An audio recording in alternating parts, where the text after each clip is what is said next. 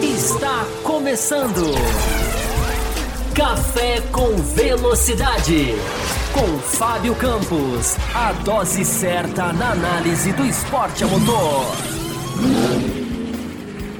Olá para você ligado no Além da Velocidade. Seja muito bem-vindo, seja muito bem-vinda. Entrando no ar, um Além da Velocidade.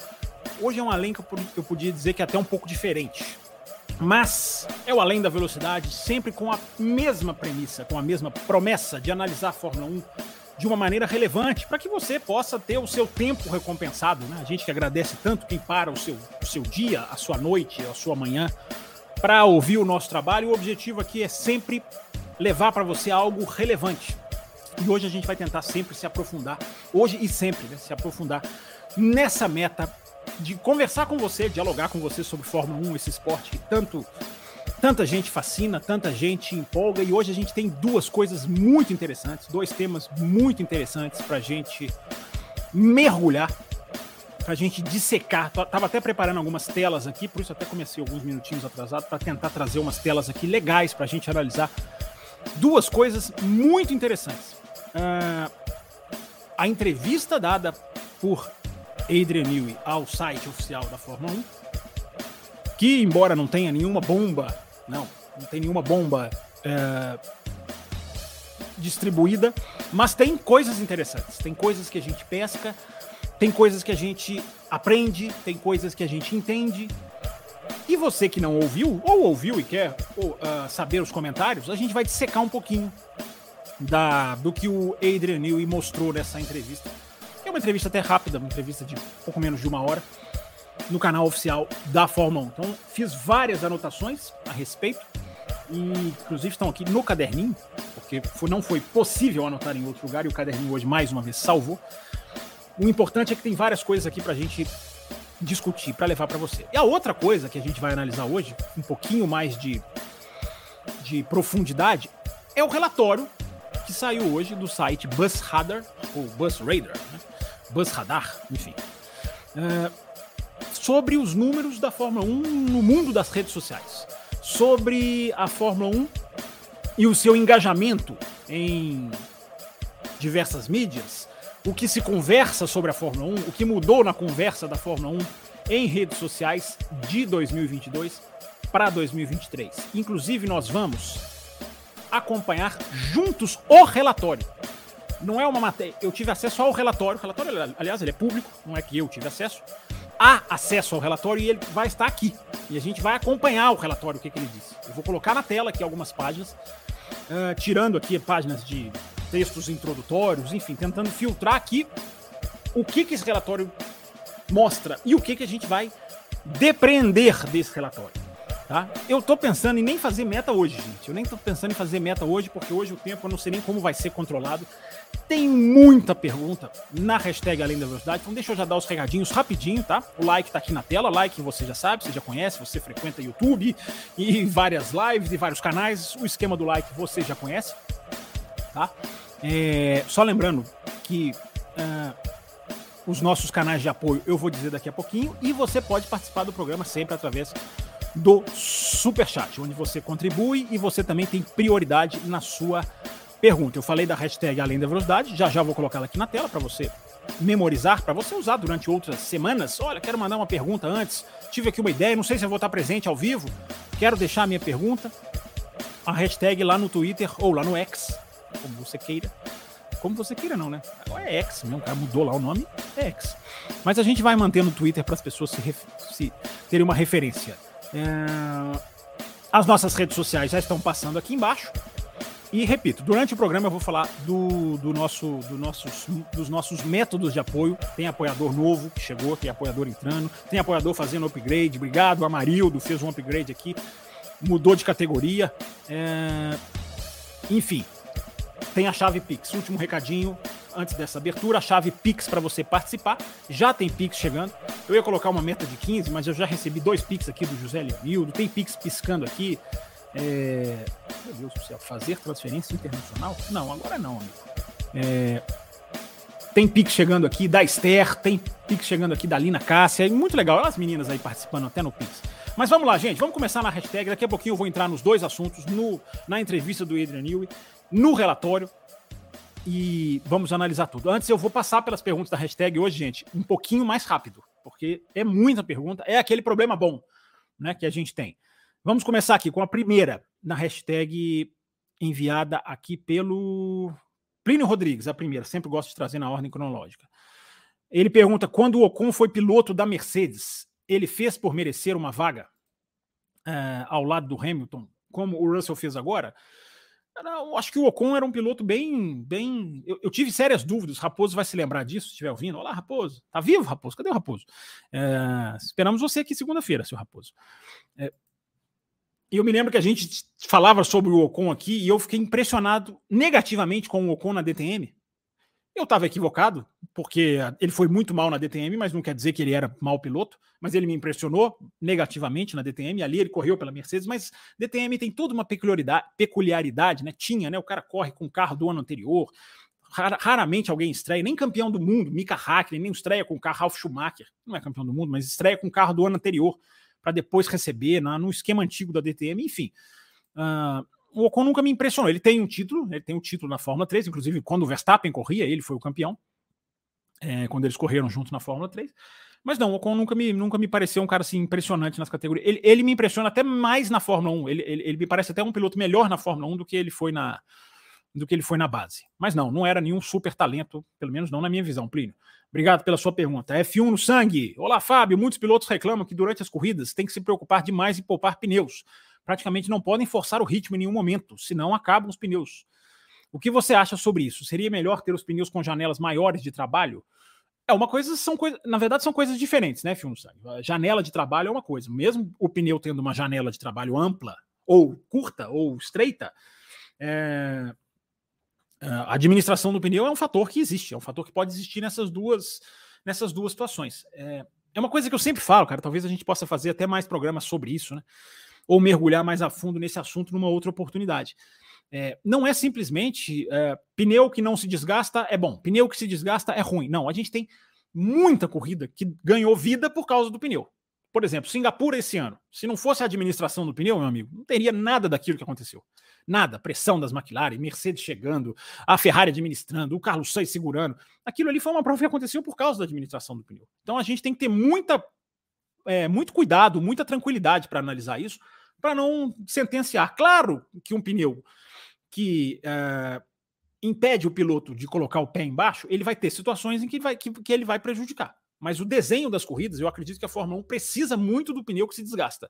Pelos problemas do carro, por causa do DRS, que se mantém lá até hoje, o pneu acaba sendo uma, uma, uma, um dos artifícios. Não quer dizer que ele não pode ser melhorado, a sintonia fina é necessária, a Pirelli muitas vezes é, errou fez um pneu que se, ah, porque tem aquela questão, enfim, rapidinho aqui para não para não deixar o comentário superficial. É, há o pneu que se desgasta naturalmente, e é esse que eu estou dizendo que ele é uma ele é uma ferramenta que pode ser bem usada ou mal, e há o pneu que se desgasta porque ele está seguindo outro carro, ele derrete, há a degradação térmica e a degradação, uh, digamos, da superfície do pneu. É, o pneu que segue o outro carro e se, e se destrói por causa disso, esse veio melhorando ao longo dos anos. Esse já foi muito pior. Esse a Pirelli já estava lá num ponto e recuou. E isso é um recuo para melhor. Tá, tá, tá, tá, dando aqui um, se der uns barulhinhos aqui, porque tá, tá caindo tudo aqui. Sempre, né? É... Então é isso, F1 Saga. É uma, essa é uma questão que a gente tem que analisar com muita tranquilidade. É... Nem sempre o acelerar todo mundo de pé embaixo vai fazer corrida boa. A gente já teve Fórmula 1 assim, no começo dos anos 2000, e era talvez a pior época da Fórmula 1. Ah, é culpa dos pneus? Não, os carros também eram muito piores, os pilotos eram piores. É uma discussão complexa. Muito obrigado aí, F1 Sangue. O Rafael manda aqui: o Piastri é tão espetacular que no primeiro ano já igualou o número de vitórias do Norris. É, ele até ri aqui na brincadeira. Mas ele diz aqui: é, brincadeiras à parte, você entende que a melhora de algumas equipes está ligada às novas regras de túnel de vento, CFD, limite de orçamento, McLaren, Williams? Totalmente, Rafael. Totalmente. Eu, eu acredito que é impossível dissociar. Impossível, porque se tem uma certeza que a gente tem na melhora da McLaren, ou até na da Aston Martin, a da Williams em menor proporção, mas que envolve as três, se tem uma certeza que a gente tem, é que não foi o puro é, dinheiro, é, não houve o dinheiro jogado Não foi um balde de dinheiro, vamos colocar assim, um caminhão. Balde não, balde é pouco para esses caras, né? Não foi um caminhão de dinheiro, não foi uma caixa forte que fez o carro se tornar rápido. Não foi. Essa certeza a gente já tem pelo atual regulamento da Fórmula 1. Então, você pode acertar pelo um lado do positivo do túnel de vento, e, e mesmo pelo outro extremo do raciocínio, que é a limitação, repito, do orçamento, você já sabe que ele, não, aquilo não aconteceu. Você pode ter uma dúvida da questão do túnel de vento. O quanto ajudou, isso a gente nunca vai saber exatamente, mas as evidências mostram, né? ou, a, ou as evidências dão pista. Não é à toa que a Aston Martin deu o salto, não é à toa que a McLaren deu o salto, não é à toa que a Williams evolui, o que não é garantia, porque e a Alfa Tauri, e a Alfa Romeo, e a Haas, essas também tinham muito tempo de túnel de vento. Então a regra é perfeita, ela permite que haja uma, um, um, avanço sem necessariamente garantir esse avanço. Então, se a gente tem essa dúvida sobre isso que eu falei, do quanto é, o quanto se aproveitou, o quanto foi importante, para o outro lado a gente não tem dúvida. Não foi dinheirama gasta que fez essas equipes evoluírem, foi competência. Isso não há a menor dúvida. Então, só isso a regra já deixa 100% claro. Não há a menor dúvida de que elas foram competentes. Coisa que em outros, outras épocas, muita gente podia dizer: ah, mas com esse tanto de dinheiro, joga tudo, evolui. Quantas equipes não corrigiram problemas simplesmente descendo dinheiro no carro. Claro que dinheiro não sozinho não resolve, tá lá sempre o exemplo da Toyota, mas, porém, todavia, contudo, no entanto, uh, a gente pode. O dinheiro, mais dinheiro facilita, né? Mais asas, você pode produzir cinco asas diferentes, ficar o dia inteiro no túnel de vento. Claro que isso facilita, e isso não existe mais. Então, não há a menor dúvida, uh, ou há pouca dúvida, vai, o Rafael, de que a regra é, é, um, é um uma benesse da regra, é um ótimo benefício da regra. Tiago Tinoco é, mandou aqui para gente, hashtag Além da Velocidade. Qual a sua, a sua opinião sobre o fato que o título do Verstappen virá no sábado? Uma pergunta interessante.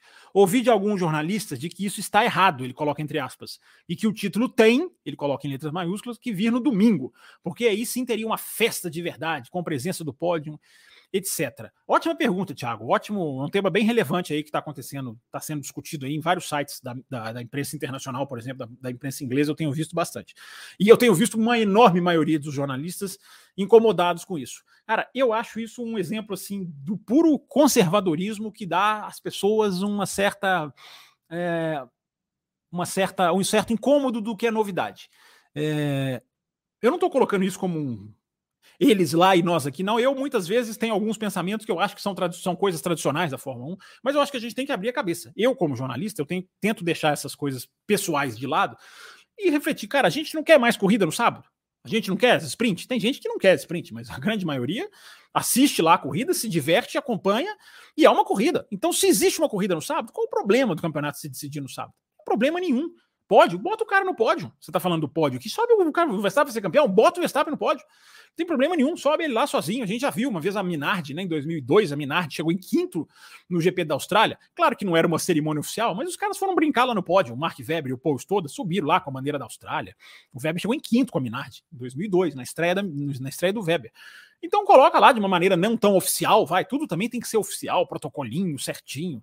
Eu não vejo problema nenhum, o, o, o Thiago, problema nenhum em decidir no sábado, cara. Por que, que tem que ser no domingo? Não, não, o mundo não tá, o mundo da Fórmula 1 não tá andando para frente, não tá ampliando corrida, fazendo mais eventos, fazendo sprint no sábado. Então é corrida, é ponto, é, é campeonato. Não vejo problema nenhum do campeonato se decidir no sábado, zero. É, mas enfim, fica aí da opinião de, de cada um. Mas é, é, existe uma, uma grande resistência, né, Thiago? Assim, muita gente é contra existir qualquer mudança no final de semana. Tem gente que é contra mexer na sexta-feira por causa de tradição. Cara, eu, eu acho que a gente tem que atualizar o software. Eu sempre uso essa expressão aqui. A gente tem que atualizar o software. Claro que nós não vamos rasgar a essência. Eu sempre falo, mexer no domingo não precisa. O domingo é a essência. Né? Você tem o desfile dos pilotos, você tem a cerimônia, você tem a corrida em si com aquele tamanho. A essência está ali. Qual o problema de você mexer no formato? Eu não tenho nenhum problema nisso. E se você mexer no formato, a ponto de dar pontos, com perdão da redundância, qual o problema? Eu não vejo problema nenhum em decidir no sábado. Vai ser campeão no sábado, até porque o Pérez tem que tirar cinco pontos do Verstappen. Meu amigo, o Pérez tirar cinco pontos do Verstappen, nem o Verstappen de ré ultimamente. Então ele vai, ele vai, ele vai ser campeão no sábado e vai lá fazer. Os mecânicos é que brincaram, né? É, quem falou? Eu vi alguém falando, os mecânicos é que brincaram. Poxa, cara, no sábado é pior para nós, não vamos poder, ó, né? Entornar, porque vamos trabalhar no domingo, mas entorna no domingo. É, o César Caseiro, primeiro foram, mandou aqui o grande César. Ah, não, eu pulei aqui o André Pedro? Pulei, pulei o André Pedro. Peraí. Gente, vão mandando as perguntas de vocês aí, tá? Já estão passando as redes sociais aqui há um tempão, agora vão passar a passar. Hoje eu estou redundante, né? É, vai passar a passar a, as nossa, a nossa, o nosso método de apoio, tá? O nosso, as nossas plataformas de apoio para você apoiar o café vão passar aqui embaixo, aqui agora até o final do programa, e depois eu entro com mais detalhes. Mas vamos em frente, que atrás vem gente, como diria o outro. E você vai fazendo o seu pix, o superchat ou deixando a sua pergunta, a gente vai tentar atender todo mundo é, que mandar a sua pergunta. Eu tenho zero superchats no momento. Ótimo, então não tenho, não tenho que correr, não tem problema. É, vamos lá, vamos continuar com as, com, as, com as perguntas da hashtag. Estamos vendo, diz o André Pedro, que várias equipes hoje estão preferindo contratar pilotos experientes. Isso é uma coisa que a gente já sinalizou aqui, né, André? Bastante tempo, né? Desde o ano passado a gente vem tocando nesse assunto. Com o retorno de Huckenberg, Magnussen, Ricardo, existe tanta opção assim de pilotos experientes que estejam fora da Fórmula 1? Não, eu acho que existe, existe o, o contingente ex-Fórmula 1, ele está ele tá preenchendo todas as vagas praticamente.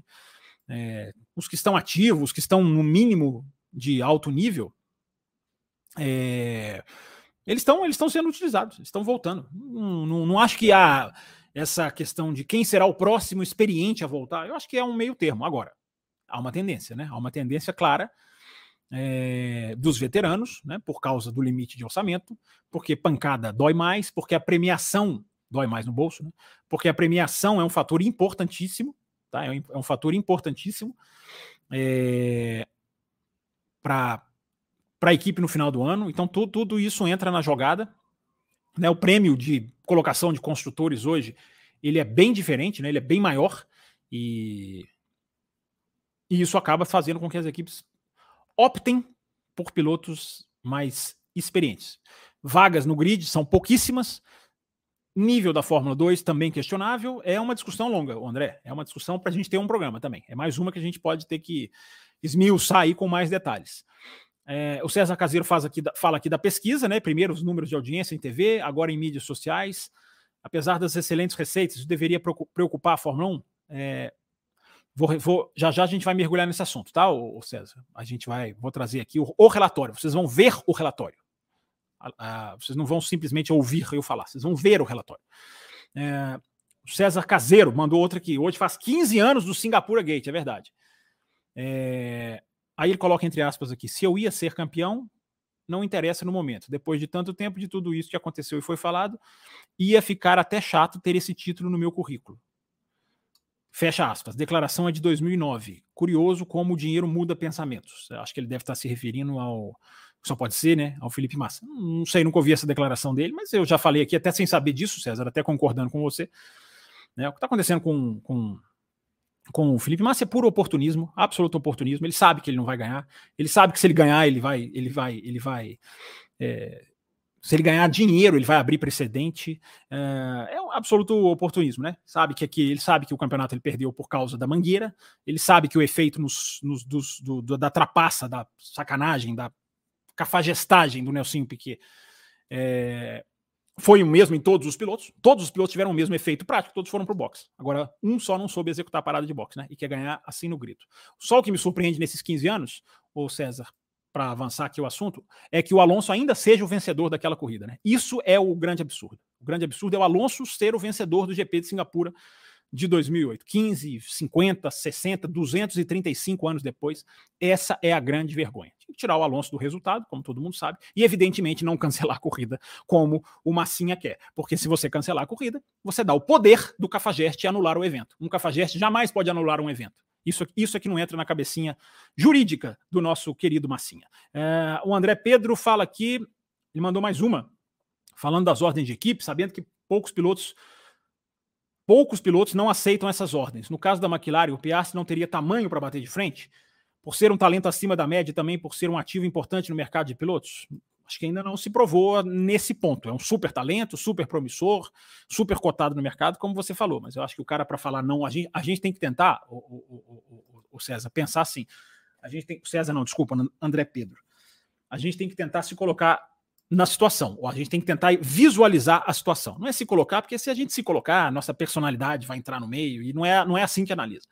É, o cara acabou de chegar na Fórmula 1, o cara está conhecendo muita coisa, o cara está aprendendo muita coisa. A McLaren está ensinando muita coisa para o Piastri.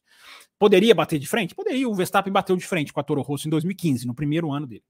Poderia sim. Uh, mas exigir que ele tenha que fazer isso, é, eu acho que não. Não falando que você está fazendo isso aqui, você está perguntando né, se ele teria o tamanho. Eu acho que. Eu acho que. É, é, é, o problema todo, o, o, André, é que essa geração é engolida por uma mentalidade. É uma mentalidade. Ele sabe que ele dando passagem, ele vai pedir no futuro. Acho que a gente tem que considerar isso também, cara.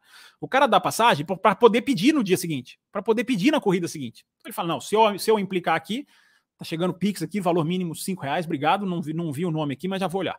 É, a gente tem que pensar nisso, cara. Acho que a gente tem que pensar nisso. O cara, ele aceita para ganhar. É, não existe uma discussão em torno do tema. Os caras não, não demonstram nenhum tipo de resquício de pensamento de, cara, eu vou dar um passão nesse meu companheiro, cara. vou deixar ele constrangido, vou dar um, vou fazer uma passada que vai deixar ele constrangido. Isso acabou. Não existe esse pensamento, não existe. Todo o pensamento que parte das equipes desce para os pilotos e se estende como uma cachoeira, desemboca como uma, uma, uma queda d'água gigantesca em imprensa e público. Né? Então são essas, essas camadas que vão sendo atingidas por isso. É... Mas acho, que gente, acho que a gente tem que tomar cuidado de não. De não ah, o Piaz podia, hein? Acho que, acho que todos podiam. E praticamente nenhum faz. É, o César diz aqui, no mesmo período, Norris 103. Ele, é porque ele responde a um Twitter que eu coloquei aqui da pontuação de McLaren e Ferrari, pontuação comparativa de McLaren e de, e de Aston Martin. Norris 103, Alonso 57. Isso é do, do GP da Áustria para cá, tá? Piastri 52. Já não está na hora também de falarmos. Eu vou colocar isso na tela para vocês entenderem o que eu estou falando, tá? Já não está na hora de também falarmos da queda de desempenho do Alonso. É... Aí, pois é, César. Aí a gente tem que pensar o seguinte: a queda de desempenho é do Alonso ou a queda de desempenho é da Aston Martin? Para mim, me parece claramente da Aston Martin. É, porque a gente tem uma a gente tem uma situação da diferença de pontos, né? E eu vou até colocar aqui na tela agora para você, já que eu falei que ia colocar, vou colocar agora. É, o que, como que eu vou te responder, César? É, isso aqui, ó, é um, uma telinha, é uma contagem simples que eu coloquei no Twitter. É, tá dando para ver aí, gente? Deixa eu tentar ampliar mais um pouquinho aqui, ó. São simplesmente os pontos, os pontos marcados nas primeiras oito corridas do campeonato. Então você tem aqui na tela Aston Martin 154 e McLaren 17. Nas oito primeiros. O campeonato teve 16, gente. Então é, é a hora, é a hora ideal para fazer essa, essa matemática aqui. O campeonato teve 16. Nas oito primeiras, vejam a diferença. Vejam a pontuação. Aston Martin 154, McLaren 17. Nas oito últimas corridas, olha como a coisa vira. Né? McLaren faz 155 e Aston Martin 67. Então, olha que virada absolutamente fantástica. Né? E aí o, o, o, César pergunta da questão da, da questão da pontuação dos pilotos, né? Do, do, Norris 103. Isso é um outro levantamento que eu também fiz lá para o Twitter. Está aqui na tela. É, já estava até programado para subir. Acho até que já subiu, já subiu lá. É, olha a pontuação a partir do GP da Áustria, galera. Olha. Por que, que eu estou marcando o GP da Áustria? Porque foi o grande prêmio em que a McLaren atualizou o seu carro. O grande prêmio em que a McLaren veio com a primeira atualização forte a, do, a de Baku não era tão forte assim. Né? A, primeira, a primeira mudança do carro da McLaren foi na Áustria. E olha a pontuação da Áustria para cá. Gente, claro que eu estou tirando o Verstappen, né, evidentemente. É, mas vejam quem é o vice-líder do campeonato depois que a McLaren atualizou o carro. 103 pontos para o Norris, 97 para o Pérez. Hamilton 88. Olha o equilíbrio da Ferrari, né? O pessoal fala tal da consistência. Às vezes eu vejo uns números que me deixam meio o Sainz 82 é 81 do Leclerc. Isso com o Sainz ganhando uma corrida, chegando na frente no Monza. É... O Alonso 57, que é a pergunta aqui do César, né? Como, como cai, e o Piastri 52, diferença grande de pontos, né? Do Piastri para o Norte, né? Reforçando aquilo que a gente analisou aqui na segunda-feira do, do, do Piastri, ainda tem que trabalhar muito a questão de corrida dele, né? É... Mas são números muito interessantes, né? Estão vendo aí? São números, são números muito interessantes, né? Que a gente pode. Claro, eu sempre digo, né, gente? Números não são coisas absolutas. Números são recortes, números são, são tendências, números podem enganar. É, tem tudo isso. Mas é bem interessante ver isso aqui, né? É bem interessante você fazer esse, essa. computar essa, essa, essa, essa análise aqui com essa, com essa pontuação. Gente, mandou Pix, coloca Pix na pergunta, hein? Nunca esqueçam. Mandou um Pix agora para participar? Coloca Pix na sua pergunta. Eu tenho mais, eu tenho mais Pix que chegaram aqui do que pergunta. Então tem gente que não colocou, ou não colocou ou não mandou a pergunta ainda. Ok, pode ir pensando a pergunta. Gente, nós temos muita análise para fazer ainda. A live está só começando. É... Vamos lá, vamos lá, vamos lá, vamos, vamos continuar, vamos continuar. Já já vou vir aqui para o chat, tá, pessoal? E vou e vou responder as perguntas de vocês aqui tá? Só colocando na tela, apresentando essa, essa diferença da McLaren e da Aston Martin, essa pontuação dos pilotos e outra, essa pontuação também bem curiosa, né? Bem, bem, bem interessante aqui que a gente pode analisar também, que é a pontuação nas últimas quatro corridas, né? Veja a diferença, olha, olha como surpreende, né? É, Ferrari 94 pontos, Mercedes 58 nas últimas quatro provas. As últimas quatro corridas, inclusive, em cada uma a Ferrari tirou ponto da Mercedes. Não houve nenhuma que, que a Mercedes tirou ponto. Nas últimas quatro corridas, a Ferrari tirou ponto em todas. E nessa soma, dessas quatro corridas, veja, veja que diferença, né? Que coisa bem. Se fosse o contrário, estaria todo mundo achando normal, né? Que coisa bem, bem é, é, interessante, eu diria. É, pronto, chega de tela compartilhada. Deixa eu finalizar as hashtags aqui para a gente entrar nos assuntos da live, né? A gente entrar na análise da entre. Qual que vocês querem primeiro, hein? Deixa aí no chat. Vocês querem que a gente comece com o relatório da Fórmula 1, relatório das redes sociais da Fórmula 1, que não é relatório de audiência, tá, gente? Não é, tem muita gente cometendo esse erro. Não é um relatório sobre audiência da Fórmula 1, é um relatório sobre engajamento da, da, das menções, da, da, digamos assim, da movimentação, sobre o que se comenta, a qualidade do que se comenta, e isso é por isso que eu vou colocar o relatório na tela para vocês, porque eu acho que é mais interessante do que simplesmente caiu aqui, caiu ali. É, a qualidade do que tem se dito sobre a Fórmula 1, e a gente vai concordar ou discordar. É, aqui, ó, a Esther prefere começar pelo relatório das mídias sociais. Os dois vão entrar na pauta, gente, tá? Só tô, tô fazendo uma brincadeira aqui para engajar, já que vocês estão tímidos aí no chat. Tô vendo vocês todos tímidos aqui, pessoal, não sei o quê. Aqui, ó, Jorge Barbosa deu boa noite, não mandou mais nada. O Márcio Tibazak já deixou seu like. Não sei se mandou mais alguma coisa. O Marcelo David está ativo aqui nas redes sociais, está ativo aqui no, no nosso chat. É... O Igor falando aqui da Andretti, podemos falar desse assunto também. É, Estou recebendo Pix, que está me deixando bem satisfeito, mas não vi nenhum superchat, hein? Tem problema, gente. Podem direcionar para o Pix. Para o café com velocidade, não tem problema nenhum. O Pix é o, é, é o valor que você transfere, é 100% do café. Não tem que abater taxa, não tem que esperar a plataforma lá no final do mês, não depende do valor do dólar. Uh, tira tudo isso. O Pix é o valor direto para o café. Então não tô, não tô achando ruim se não tiver superchat e tiver Pix, não. É, mas vamos lá, gente, vamos lá, vamos lá, porque assuntos temos. O Carlos Ferreira deixou a pergunta dele aqui, nosso grande parceiro, amigo Carlos.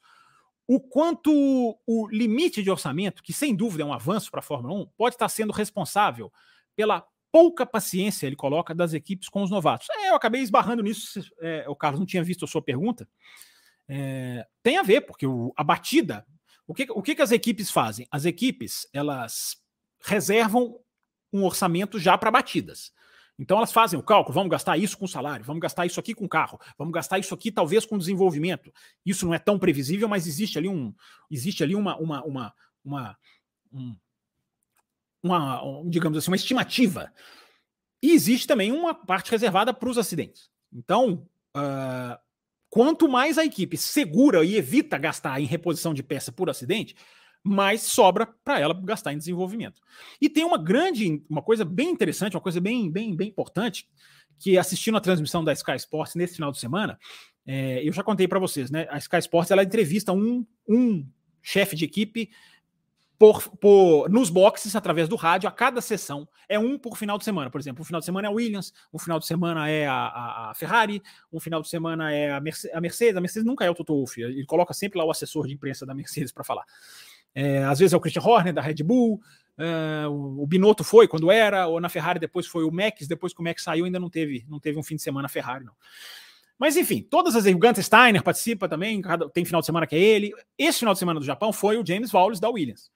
E ele estava dizendo uma coisa que é muito interessante. Ele estava dizendo, cara, nessa época do ano, é pior o acidente, porque nessa época do ano você já você já está jogando o orçamento para o ano que vem, você já está direcionando no carro do ano que vem, é, e você já não tem mais como produzir parte sobre essa lente, você meio que já fez o estoque. Então, se o piloto vai gastando, e o Sargent tem, tem gasto, né? Se você vai gastando, você corre o risco de ficar sem. É, atualização, peça atualizada, já não vão fazer para o Sargent praticamente mais. Ele vai correr com o carro, vai seguir correndo com o carro com algumas atualizações que o Albon tem e ele não tem. É, E aí, mesmo se você tirar a questão de atualização, peça mesmo, peça, vamos colocar assim como peça base, peça normal, a asa mais antiga, dianteira, vamos colocar assim, é, não dá para ficar produzindo mais. É, é, contra, é contra, é contraproducente. Hoje eu estou numa redundância tremenda, hein? É, é contraproducente, porque você já está chegando no final do ano, você vai fazer uma asa inteira para uma corrida, duas, corre esse risco, né? Porque essas coisas já são programadas agora, gente. Não é, ah, porque falta seis ainda, não todo o empacotamento das equipes já vai sendo planejado agora. O que, que vai para o Japão, o que, que vai para os Estados Unidos, o que, que vai para o Brasil. Né? Tem muito disso. Vamos lá, gente, vamos lá, vamos lá. Meia hora de live. Estamos apenas começando. É... Então respondi aqui o, o, Carlos, agora mais uma do César, aniversário do Mika Hackney. Ele não merece um reconhecimento maior. O Adrianil falou sobre ele, tá? Na hora que eu for falar da, na hora que eu for falar, eu até anotei aqui o nome do Mika Hackney. Na hora que eu for falar sobre a entrevista do Adrianil, nem sei se eu ia citar o Mika Hackney, mas já que você perguntou, eu vou citar. Tá? Ele, qual, qual a grande imagem que você tem dele? Fico entre o choro de Monza e o passadão de Spa com os ontas de testemunha. É aquela, aquela, aquela vou, vou ficar com a ultrapassagem sempre, né, César? É, mas o, o, o Hakkinen, Mika Hakkinen, é um, é um. O Newey falou sobre ele, cara. Falou, contou umas coisas interessantes sobre ele. Eu vou contar uma, vai, rapidinho já agora, tá? Só para aproveitar a sua pergunta. Que no Grande Prêmio do, da, de Suzuka de 99, Grande Prêmio do Japão de, de 98, é, 98 ou 99? Mas enfim, os dois foram decididos em Suzuka e o, o Hakkinen ganhou os dois. Que eles estavam fazendo uma reunião no sábado, uh, depois da classificação, planejando estratégia. E que eles foram, eles na McLaren, né, onde o Andrew, Adrian Newey trabalhava, eles começaram a, ficar, a entrar numa, numa, numa, numa, numa espécie de bitolação, assim, não, mas se o, se o Irvine parar, a gente pode fazer isso. Mas se o, o, o, o, Schumacher parar, a gente faz isso. Se parar na volta tal, e que ficou um negócio que foi, foi ficando sem fim. Tamanhas possibilidades, os caras foram calculando. Né, McLaren estava brigando por um título depois de muitos anos, né? Não tinha essa, essa, essa experiência de brigar com título, como não tem hoje ainda também. Perdeu né, essa experiência. Mas já tinha tempo, né? E os caras estavam ali naquele estresse de saber desenhar a estratégia e que o Mika Hakkinen ficava assim, sem falar uma palavra. Só ouvindo os engenheiros falar, o Adrian Newey falava, o Ron Dennis falava, o Ron Dennis participava da reunião, o Adrian Newey conta. E, e, que teve uma hora com 30 minutos, 40 minutos, o, Hack, o Hackney levantou e foi embora. Não falou nenhuma palavra. Levantou e foi embora. Aí você pode pensar assim, pô, cara, que postura, né? Que coisa errada. Aí foi lá no outro no dia seguinte ganhou a corrida. A estratégia que mandaram ele fazer, ele fez e ganhou a corrida foi campeão do mundo. Um caso bem, bem, bem Mika Hackney aí que o, que o Adrian Newey conta. Estes e outros contos de Adrian Newey daqui a pouquinho. Tenho só mais três aqui da hashtag. É, o Carlos coloca aqui, Lick, a Rodan Cart, né, que é a Carlin, né, através do seu fundador, deu uma declaração dizendo que a sua equipe não foi aceita pela FIA, desejando votos de sucesso Andretti, que segundo ele teve seu processo aceito pela FIA. Podemos acreditar nessa declaração? Podemos acreditar não só nessa declaração, Carlos, como de muitas outras fontes que apontam justamente para esse lado. Equipes, todas as equipes é, negadas e menos a Andretti. Então tem muita, muita informação circulando nesse sentido. Eu ainda não estou cravando nada, porque eu trago aqui aquelas informações que eu vou bem atrás e que pego ali, que eu acho que são bem, bem fiéis. Uh, mas tem muita gente, muito site importante já caminhando para esse lado aí, para esse sentido, ao que parece. Agora, por que, se é isso e tudo leva a crer que é, por que, que estão demorando a anunciar o Andretti? Por quê? Coloquei isso no meu Twitter nessa semana. Porque o Andretti quer entrar em 2025. Ele falou isso desde os primeiros tweets lá atrás. E era Twitter, sim, na época ainda, nem chamava X. O plano do Andretti é entrar em 2025. Quanto mais, quanto mais demora, a gente já está em setembro de 2023, fica praticamente. A gente já está em outubro praticamente. Não, não, na, não no calendário certinho, mas praticamente estamos em outubro. É praticamente impossível que o Andretti consiga entrar. Praticamente impossível. Não é impossível, é praticamente impossível que o Andretti consiga entrar em 2025. Aí o Andretti teria que entrar, se aprovado, em 2026. Aí tem uma leve, sutil diferença para 2026, que é a taxa de inscrição que passará de 200 milhões de dólares para 600 milhões de dólares. Mas eu tenho certeza que a demora é só coincidência. Absoluta certeza. É, Marcelo Cesarino, quem foi o pior nesse fim de semana? Stroll, Pérez ou Sargent? Williams é uma boa opção para o Drogovic ou apenas melhor que ficar sem correr mais um ano? Não, uma boa opção, sem dúvida nenhuma. Agora, eu não entro nessa, eu não entro nesse clamor de rede social, cara. Não entro mesmo. Tô vendo aí um redes sociais explodindo pessoal podia até colocar um inglês correto, né? Ao invés de ser Drogovic on, Drugo on Williams, Drugo at Williams, uh, ou Drugo to, to, Williams, né? Estão colocando Drugo on Williams, que, não, que nem é certo. Se, vão fazer, se querem fazer uma hashtag para pressionar o Williams, faça pelo menos o inglês correto. E não tem absolutamente nada além disso. Mas seria uma boa opção, sim. Se ele fechar, já falei, ele é um dos caras que estão ali né, sendo cogitados, como o Sargent, que tem enormes chances de ficar, como o Mick Schumacher, é, esse com um pouquinho menos de chance, como o Lawson, que ainda não está descartado. Parece difícil, mas não está descartado. Então, eu não entro nesse, eu não entro nessa, nesse clamor sem, sem base, não, cara. Mas, enfim, vamos torcer para dar certo, né? É... E ele brinca aqui com a questão da camisa, né? Brasil, nove títulos mundiais de Fórmula 1. É... E ele, a última pergunta da hashtag aqui, gente: ver um título disputado na MotoGP por três Ducatis, cada uma numa equipe diferente, sendo duas satélites, não é um soco na cara da Fórmula 1? Afinal, a MotoGP dá suporte para novas equipes serem competitivas. Vide a VR46, do, que é a equipe do Valentino Rossi. E a Haas nem pódio tem. Ô, Marcelo, nada vai ficar mais escancarado. Não vai haver mais um soco na cara maior. E eu já falei isso aqui várias vezes e eu vou falar sempre. Não há, você falou aqui, não é um soco na cara. Não existe soco na cara maior do que no momento em que uma Ducati precisa tirar 40 pontos de uma Yamaha para ser campeão do mundo. E essa Ducati perde corridas para uma Ducati B, para uma equipe B, para uma equipe satélite, é, eu vou eu vou Fórmula 1, Fórmula 1 o raciocínio, tá? Vou, vou transferir para Fórmula 1.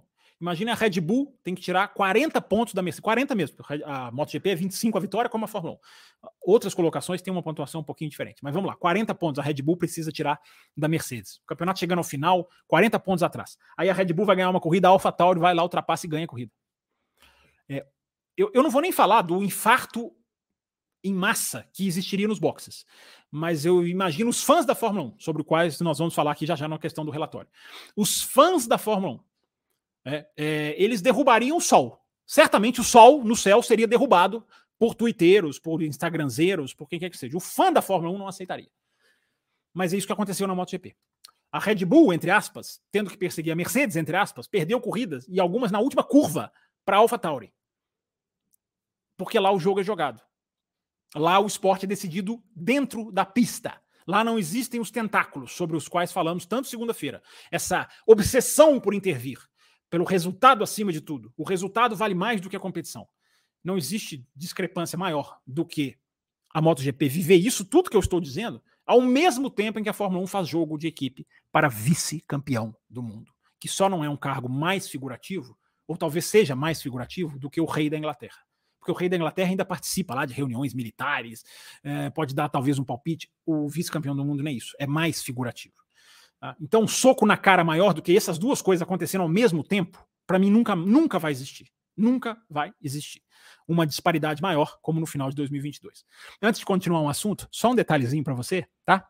A Red Bull ganhou o campeonato da MotoGP nessa, nessa transferência que eu estou fazendo. A Ducati, que precisava tirar 40 pontos e perdeu corridas para Ducati B, para a Ducati C, ela ganhou o campeonato mundial no fim. Tá? Alô, resultadistas de plantão. Mas o que, cara, o que ia ter de infarto em massa se isso acontece na Fórmula 1?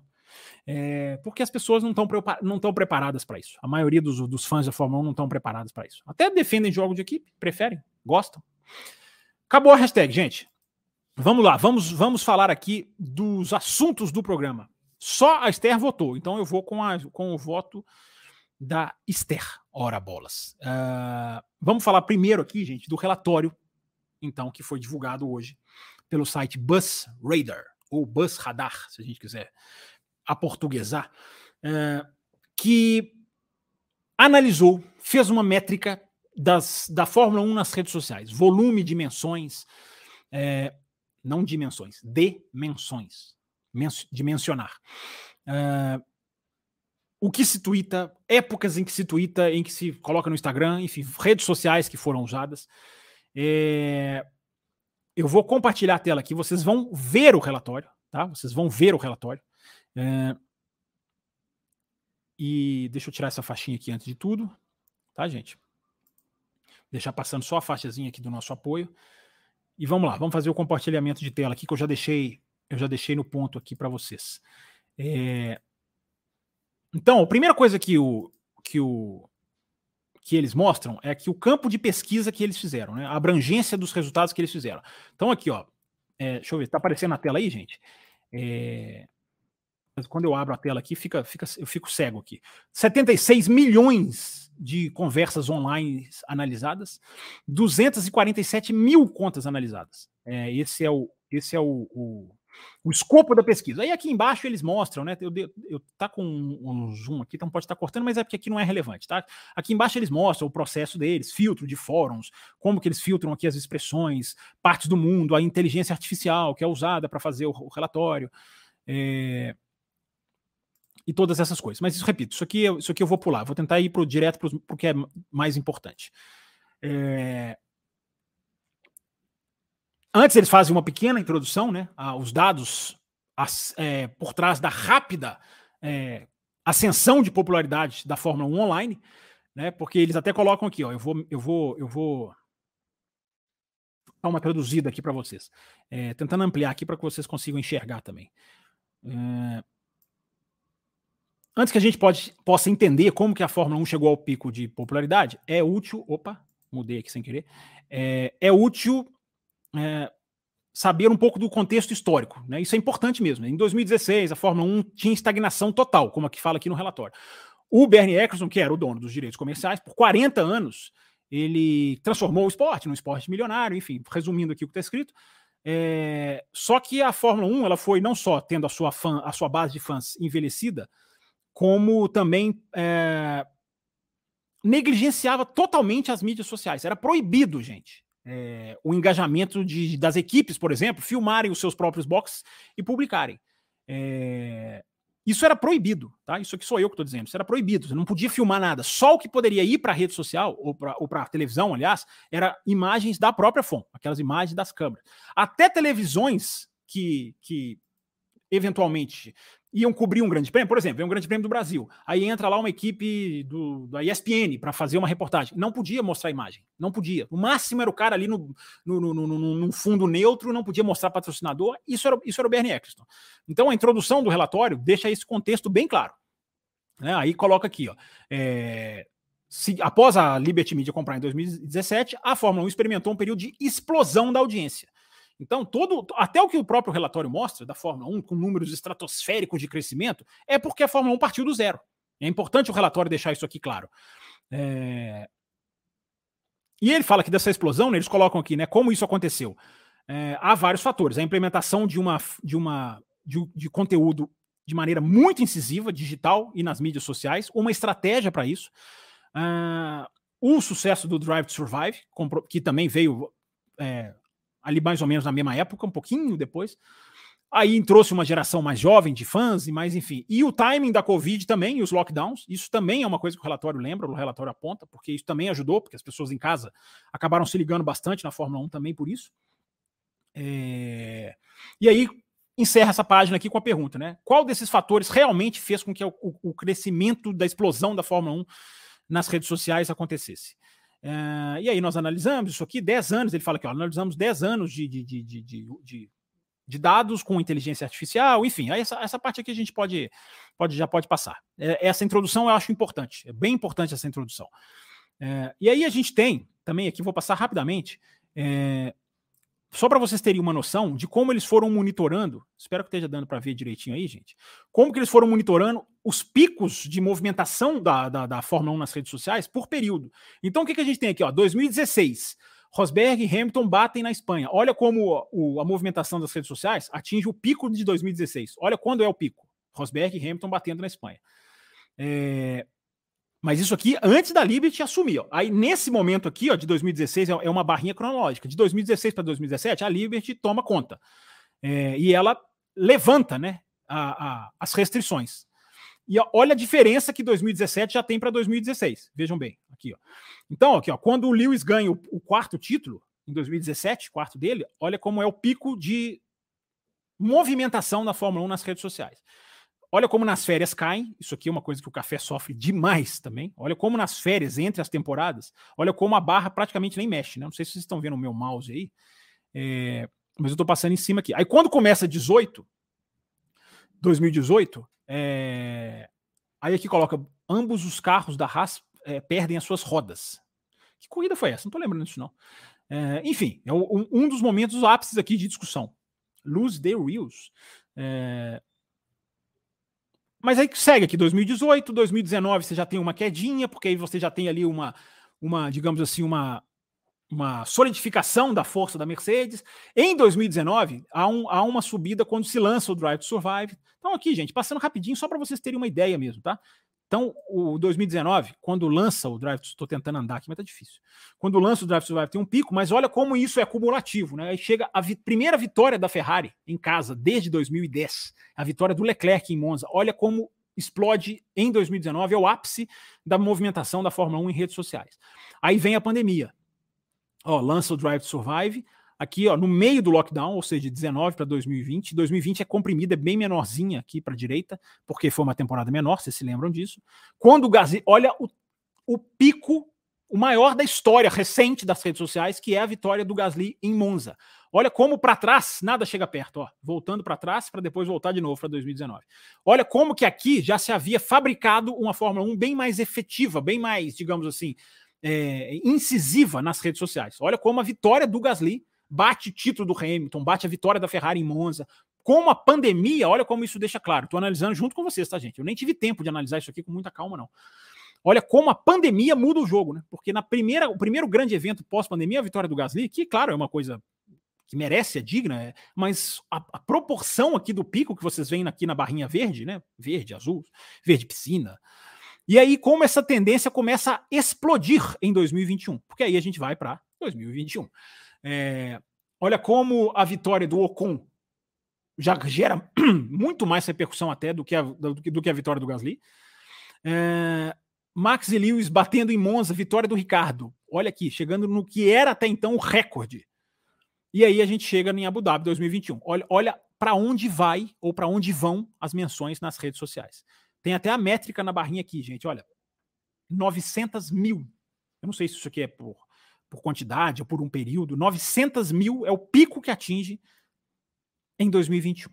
E o que que importa tudo isso que nós estamos falando hoje, gente? Porque olha como já desce para 2022. Ok, 2021 é 2021. Ter o mesmo tipo de, de envolvimento em redes sociais, isso aqui está medindo redes sociais, gente. Isso aqui não é audiência, tá? Não confundam. Então, o que aconteceu em Abu Dhabi 2021 não igualaria praticamente nada no, no, mundo da Fórmula 1 igualaria por causa da divisão de opiniões, do modo como a prova foi decidida, da torcida, do envolvimento passional com tudo que aquilo que aconteceu. Então explode, mas a Fórmula 1 adora isso, né?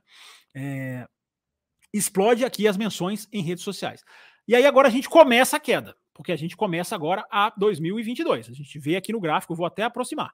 A gente começa a ver 2022. Opa, aproximei demais, né? Aproximei demais. Mas vamos ver se dá aqui, vamos ver se dá para ver legal. Dá para ver um pouquinho mais legal aqui, ó. Então 2022, o que, que a gente tem de pico de 2022? O Sainz ganhando na Inglaterra, olha lá, desafiando as ordens de equipe na Inglaterra, é essa primeira barra, que é igualada praticamente na mesma linha, perde por um pouquinho para o Max ganhar o título naquela confusão da pontuação no Japão. Então veja que não é nem só a questão do título do Max Verstappen, é a movimentação nas redes sociais da forma como ele foi, como ele foi, como aquele título foi conquistado. Então, é aquilo que eu falei para vocês, a qualidade do que se é discutido na Fórmula 1. Vamos, vamos, vamos para o que interessa, gente. Passando rapidinho aqui, ó, o crescimento, aí o site mostra o crescimento da Fórmula 1 comparado com outros esportes, tá? Isso aqui eu vou mostrar bem rapidinho. Tá aqui, ó, a Fórmula 1, ela tem um crescimento de 80%. Aí aqui compara é, de 2016 a 22, tá, gente? É o período. Aí aqui compara, por exemplo, com a NFL. Aqui, a NFL tem um crescimento, tá logo aqui do lado da Fórmula 1, ó, ela tem um crescimento de 24%. A Champions League do futebol tem um crescimento de 112, ganha da Fórmula 1. Então aqui é onde era em 2016, o cinzinha para onde eles passam coloridinho. E aí tem a comparação aqui da Fórmula 1 com outras ligas, outros campeonatos. Olha como, olha como NASCAR e Indy crescem muito menos, né? Nem compara com a Fórmula 1. A Fórmula 1 cresce 80%, a NASCAR nesse período cresceu 12 a Indy cresceu 60, a Indy até comparou. Mas a Indy parte de uma base bem baixinha, né? Vejam lá como a, a base da Indy é bem baixinha. O WRC cresce 40%. Enfim. É... Aqui, gente, essa tela já está terminando, tá, gente? O relatório ele não é longo, não. Ele é interessante, mas ele não é longo, não. Aqui, ó, o crescimento da Fórmula 1 a, a, ano a ano nas redes sociais. Uh, veja como, o que, que era em 2017, ficava abaixo de 12 milhões e 500, 2018, 19, 20, 21 explode. É, aí o relatório não mostra aqui 22 e nem o de 23, mas só para vocês terem uma ideia. E aqui o, o, relatório chega aonde ele quer chegar, aonde é, aonde virou a notícia, que é agora aonde entra 2023. Essa telinha que está aqui na tela, é, eu vou até trocar, cara, por um gráfico, porque ela tem aqui um outro, teve um outro site que fez, acho que foi o Motorsport. Ele coloca esses números que estão aparecendo na tela para vocês, ele coloca num gráfico que eu estou tentando achar aqui. Cadê? É... Tá aqui, ó. Consegui abrir aqui. Olha, olha se vai aparecer para vocês. Esses números que vocês estão vendo na tela, tem um gráfico que fica bem mais claro de ver. Eu vou colocar aqui para vocês, tá? É... Eu tenho que, é, vou ter que parar a tela aqui. É, isso aqui o, o, apresentador vai se, vai se complicando. Mas eu quero mostrar esse gráfico que, que aí começa a incluir 2023 para vocês terem uma ideia exatamente do que tá, do que, que é a notícia, o que, que é a notícia do dia. Estão vendo aí na tela? Tá aparecendo aí para vocês? Acho, acho que agora está direitinho, né? É, que são os três fatores onde a Fórmula 1 despencou. O que, que a Fórmula 1 despencou? Em menções, vamos lá, gente. Menções é o primeiro é o primeiro primeiro item aqui na esquerda. Ó. Menções, ou seja, simplesmente citar a Fórmula 1 nas redes sociais. Essa barrinha branca aqui no cantinho eu fiz porque ela, o gráfico não traz 2021. Tava mais ou menos aqui em 2021 é, no caso de milhões, né, por milhões de pessoas, por milhões de menções, desculpa. Então a Fórmula 1 teve em 2022 6 milhões, essa barrinha amarela, amarela clara aqui, ó, 6 milhões de menções em 2022. Em 2023 cai para 1.83. Esse 70% em amarelinho aqui foi eu que coloquei, só para vocês terem uma medida, derruba 70%. Então, se ela teve a Fórmula 1 foi mencionada 6 milhões de vezes em 2014 e em 2022. Em 2023, esse número já caiu para 1,83. Ah, tem ano para correr ainda? Tem. Essa barrinha vai aumentar. Mas você vê que não vai pegar. É... Novos seguidores, né? New followers. Isso aqui é uma análise também que é interessante. 2021, ela estava aqui apro aproximadamente 600 mil. Uh... Em 2022, a Fórmula 1 ganha 911 mil seguidores. Uh e em 2023 cai para 489. Então há uma queda. A Fórmula 1 continua ganhando seguidores, por isso que eu estou falando, gente, não é audiência.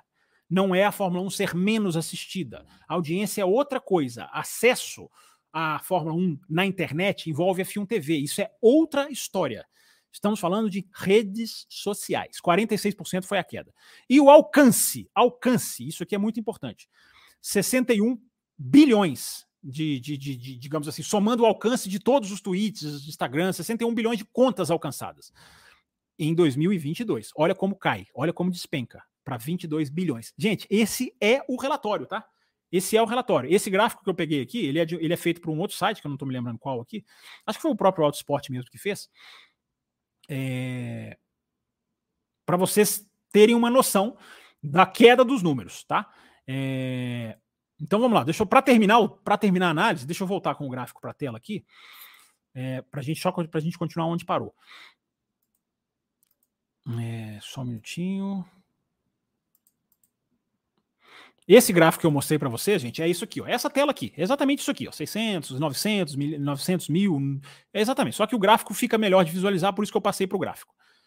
Aqui é uma coisa muito interessante da gente colocar, tá? Isso aqui é uma coisa muito interessante que é o tom das mensagens, que são as expressões que a inteligência artificial utilizou. Tá? O tom das mensagens nas redes sociais. Tá pequenininho? Deixa eu tentar aumentar um pouquinho aqui, gente. Acho que tá dando para ver, né? É que é tão difícil para eu visualizar quando eu estou compartilhando a tela aqui, mas, mas dá para ver. É... Veja o que eu estou querendo mostrar para vocês. Quanto mais, né, quanto para cima tá a barrinha, é, mais a expressão é usada. Not good, ou seja, nada bom, é a expressão mais usada até aqui, nesse 2023, da, na, na virada 22 para 23. Desapontadora, né? Disappointing, decepcionante, é a segunda maior. Olha como as menções negativas vão ganhando. Boring, ou seja, chata, sem graça. É, disgrace, né? não precisa nem traduzir muito. Annoying, ou seja, irritante. Está aqui mais ou menos no 0%, ou seja, se mantém. Agora, as expressões que começam a ser menos usadas, as, as expressões que começam a cair, por isso elas aparecem para baixo da barrinha. Interessante, excitante, né, empolgante, divertida, grande e love. Né? Adoro, amor, enfim, adoramos. Expressão de adoração. Isso aqui, para mim, é o mais importante do relatório. Essa tela, para mim, é a mais importante do relatório. Porque ela mostra como que o tom da menção vai caindo de, de 22 para 23, por causa Todos nós sabemos por causa de quê? Por causa do domínio. Independente se você gosta, se você concorda, se você torce, se você não torce. Isso aqui é uma medição, gente, é um relatório. Tá? Você pode tirar a sua conclusão do relatório. Eu estou mostrando o relatório para vocês. Isso é o relatório. No final, a gente faz aqui um arredondamento. É, deixa eu ver se tem mais alguma coisa. Ele vai terminando aqui no final, ele vai passando alguns dados. Uma coisa que a gente já falou aqui, note que a Fórmula 1 em Miami, ele pega uma audiência de Miami aqui, do GP de Miami, ela caiu 24% em relação ao ano anterior. É, só, só se tratando de audiência nos Estados Unidos, aqui é audiência. Aqui é audiência, tá, gente? Aqui, esse é o único pedaço em que eles pegam uma audiência, um fator de, de assistir, de visualização na televisão. Só isso aqui, exceção. O resto é redes sociais. Deixando isso muito claro, gente. Isso é importante deixar claro. É... E no final, eles esse, esse aqui é o último gráfico, praticamente, que a gente pode colocar, que a gente precisa colocar. O resto aqui são outros gráficos. O último gráfico é esse aqui. O que, que, que ele faz? Ele faz esse apanhado de tudo isso que eu falei. Vou tentar dar um, vou tentar dar um zoom aqui, porque esse texto aqui do lado é, não precisa colocar, não. É importante vocês verem esse gráfico aqui, ó, que é justamente o cômputo geral das movimentações de conversa sobre Fórmula 1 nas redes sociais. Então ele começa aqui em 2016 que foi um ano excelente em termos de dimensões, o texto aqui ao lado está falando isso. É, se, ele tiver, se esse gráfico seguisse para trás aqui, ia estar tá tudo praticamente aqui embaixo, aqui no chão. Ó. Então 2016 atinge o pico, porque é o que eu falei lá na introdução, aquele textinho que eu li ali na introdução, que é a, a disputa de Rosberg com Hamilton, né, ali que a gente mostrou, não é nem o textinho da introdução, não, é aquela hora que a gente mostrou aquele gráfico ali que parece onda de onda de, de parece eletrocardiogrâmica, aquele, aquele gráfico lá que vai que tem os picos que eu mostrei para vocês do lockdown. Então 2016 lá já dá um salto. Aí ela cai em 2017, vamos, vamos só ligar nessa, nessa, nessa, nessa barra branquinha, tá? Cai em 2017, cai em 2018, aqui até o gráfico até coloca, ó, o Hamilton, a, a temporada mais dominante do Hamilton até então, 25% de queda de, de, menção sobre Fórmula 1 nas redes sociais, ou seja, afastamento. Em 2019 aumenta um pouquinho, uh, aí você tem o fator Drive to Survive. Em 2020 também se mantém. Em 2021 estoura, explode. Vejam, vejam uh, as menções, que é a linha branca. Aí eles colocam essa barra laranja é a diferença de pontos no final da tabela do campeonato. Então você olha aqui, ó, 2016, a diferença de pontos do Hamilton para o Rosberg.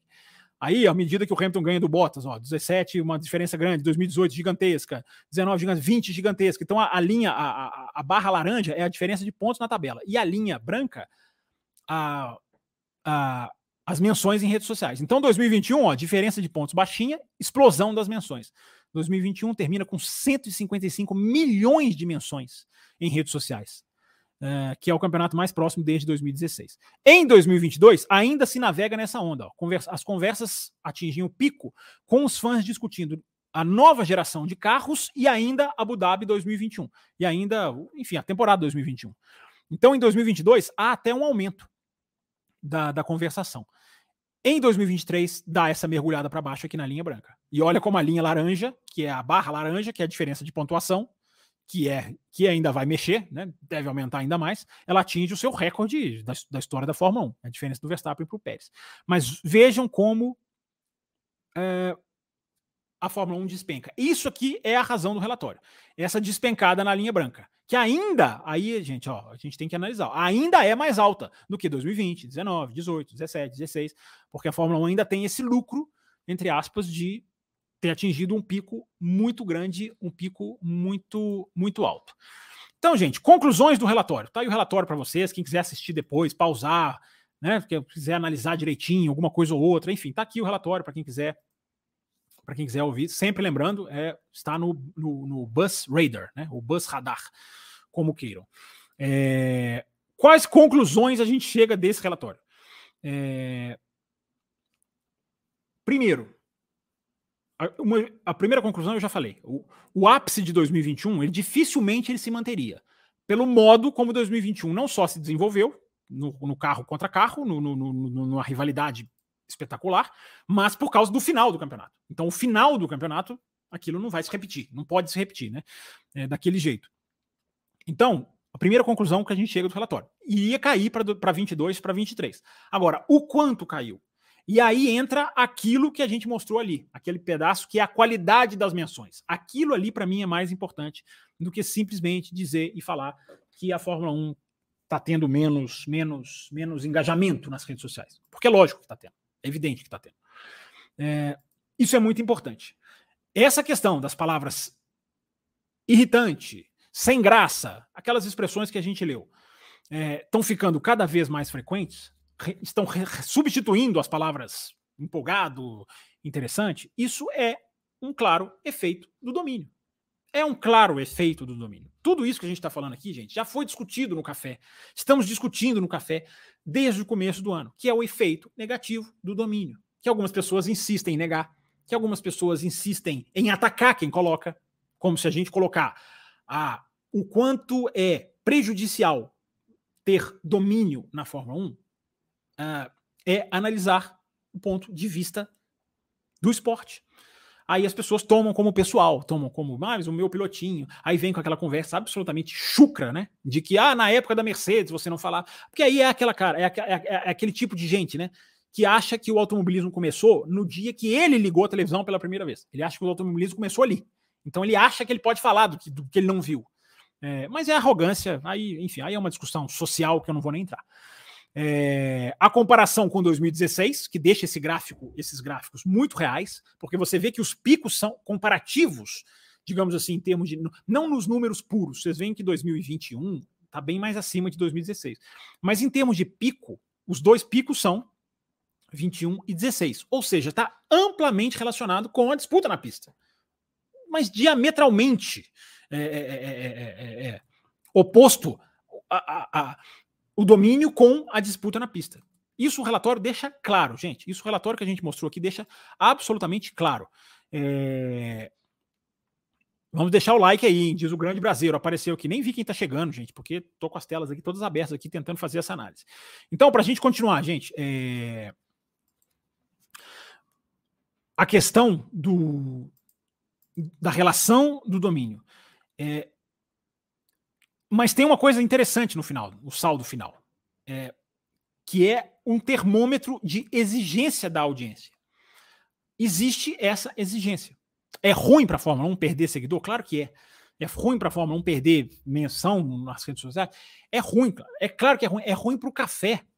O café com velocidade, só para citar podcasts de automobilismo, eles vão na tendência desse relatório aqui, desses números que eu mostrei para vocês a gente vai surfando nessa onda também. Além do nosso trabalho, a gente se aproveita, se beneficia de uma forma mais disputada.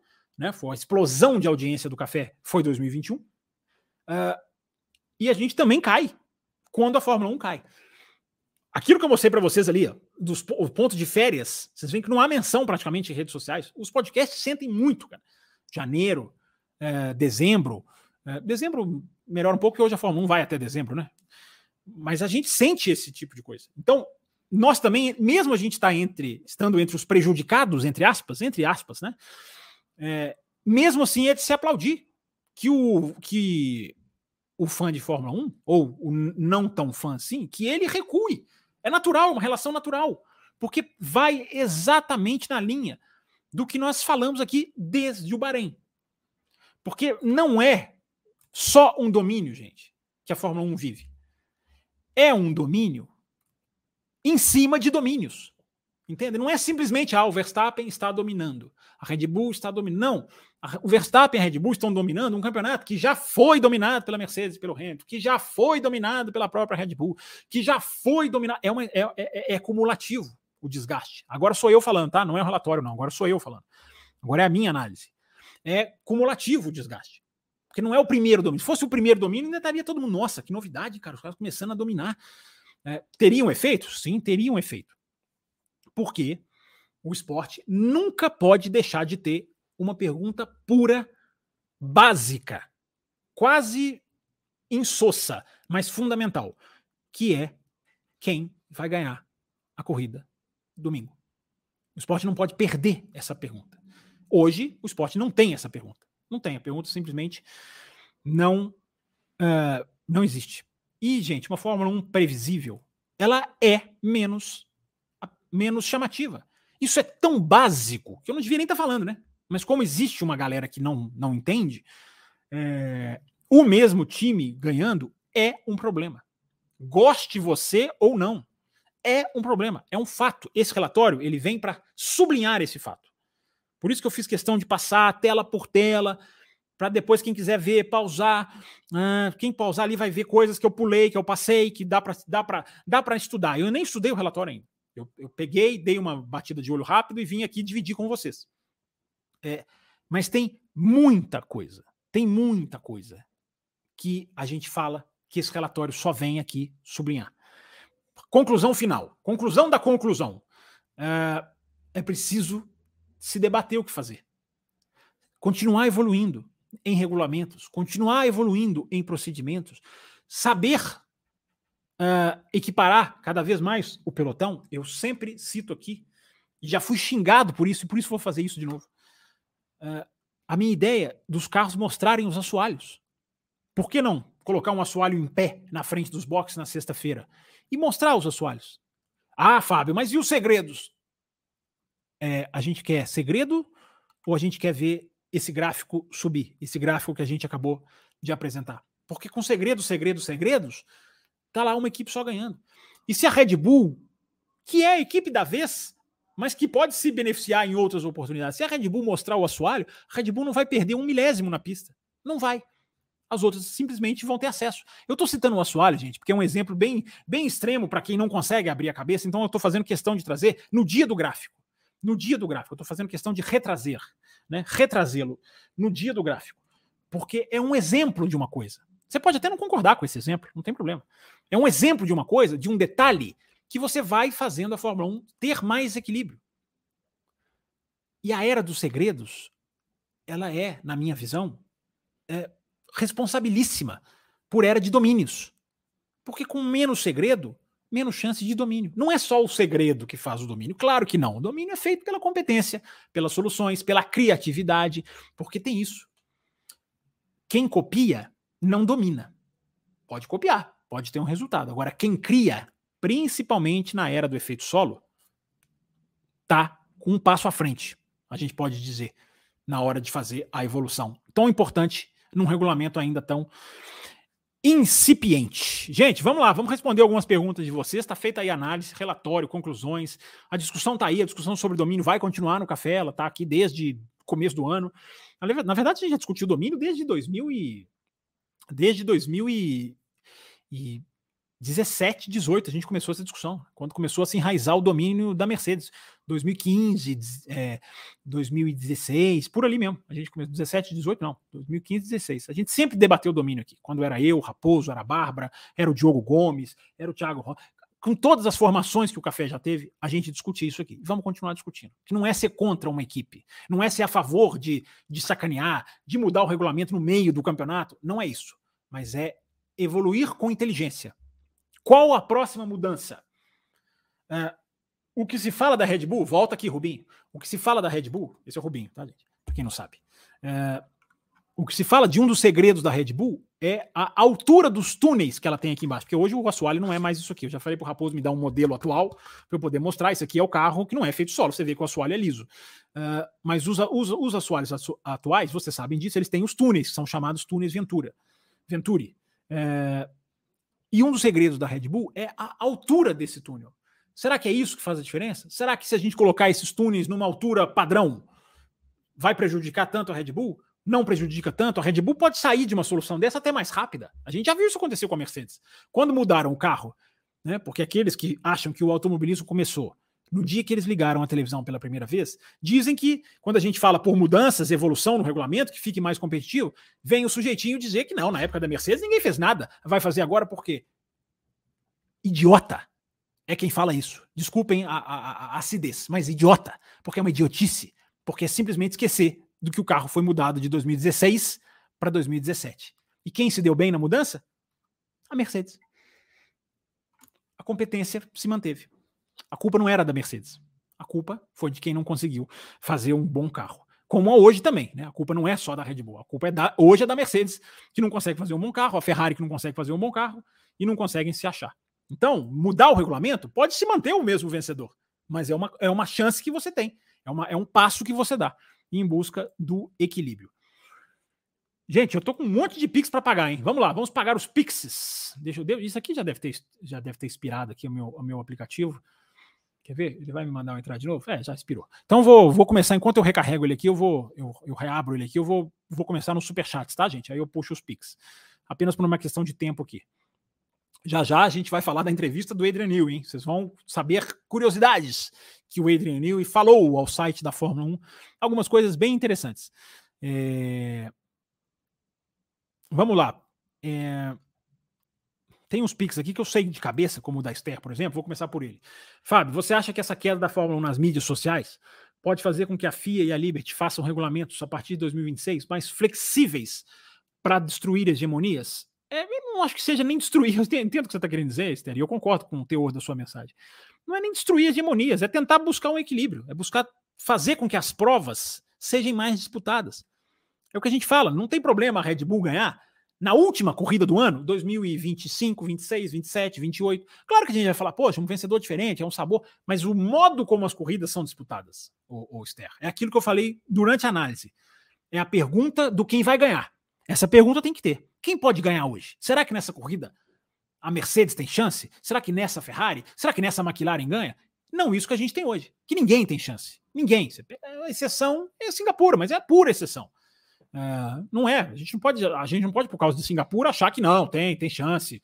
É, no, no, no, escopo geral, como diria o outro, não tem. É, então, é, o Esther, esse regulamento já foi feito com, com, com, com brechas para se mexer, para se mudar.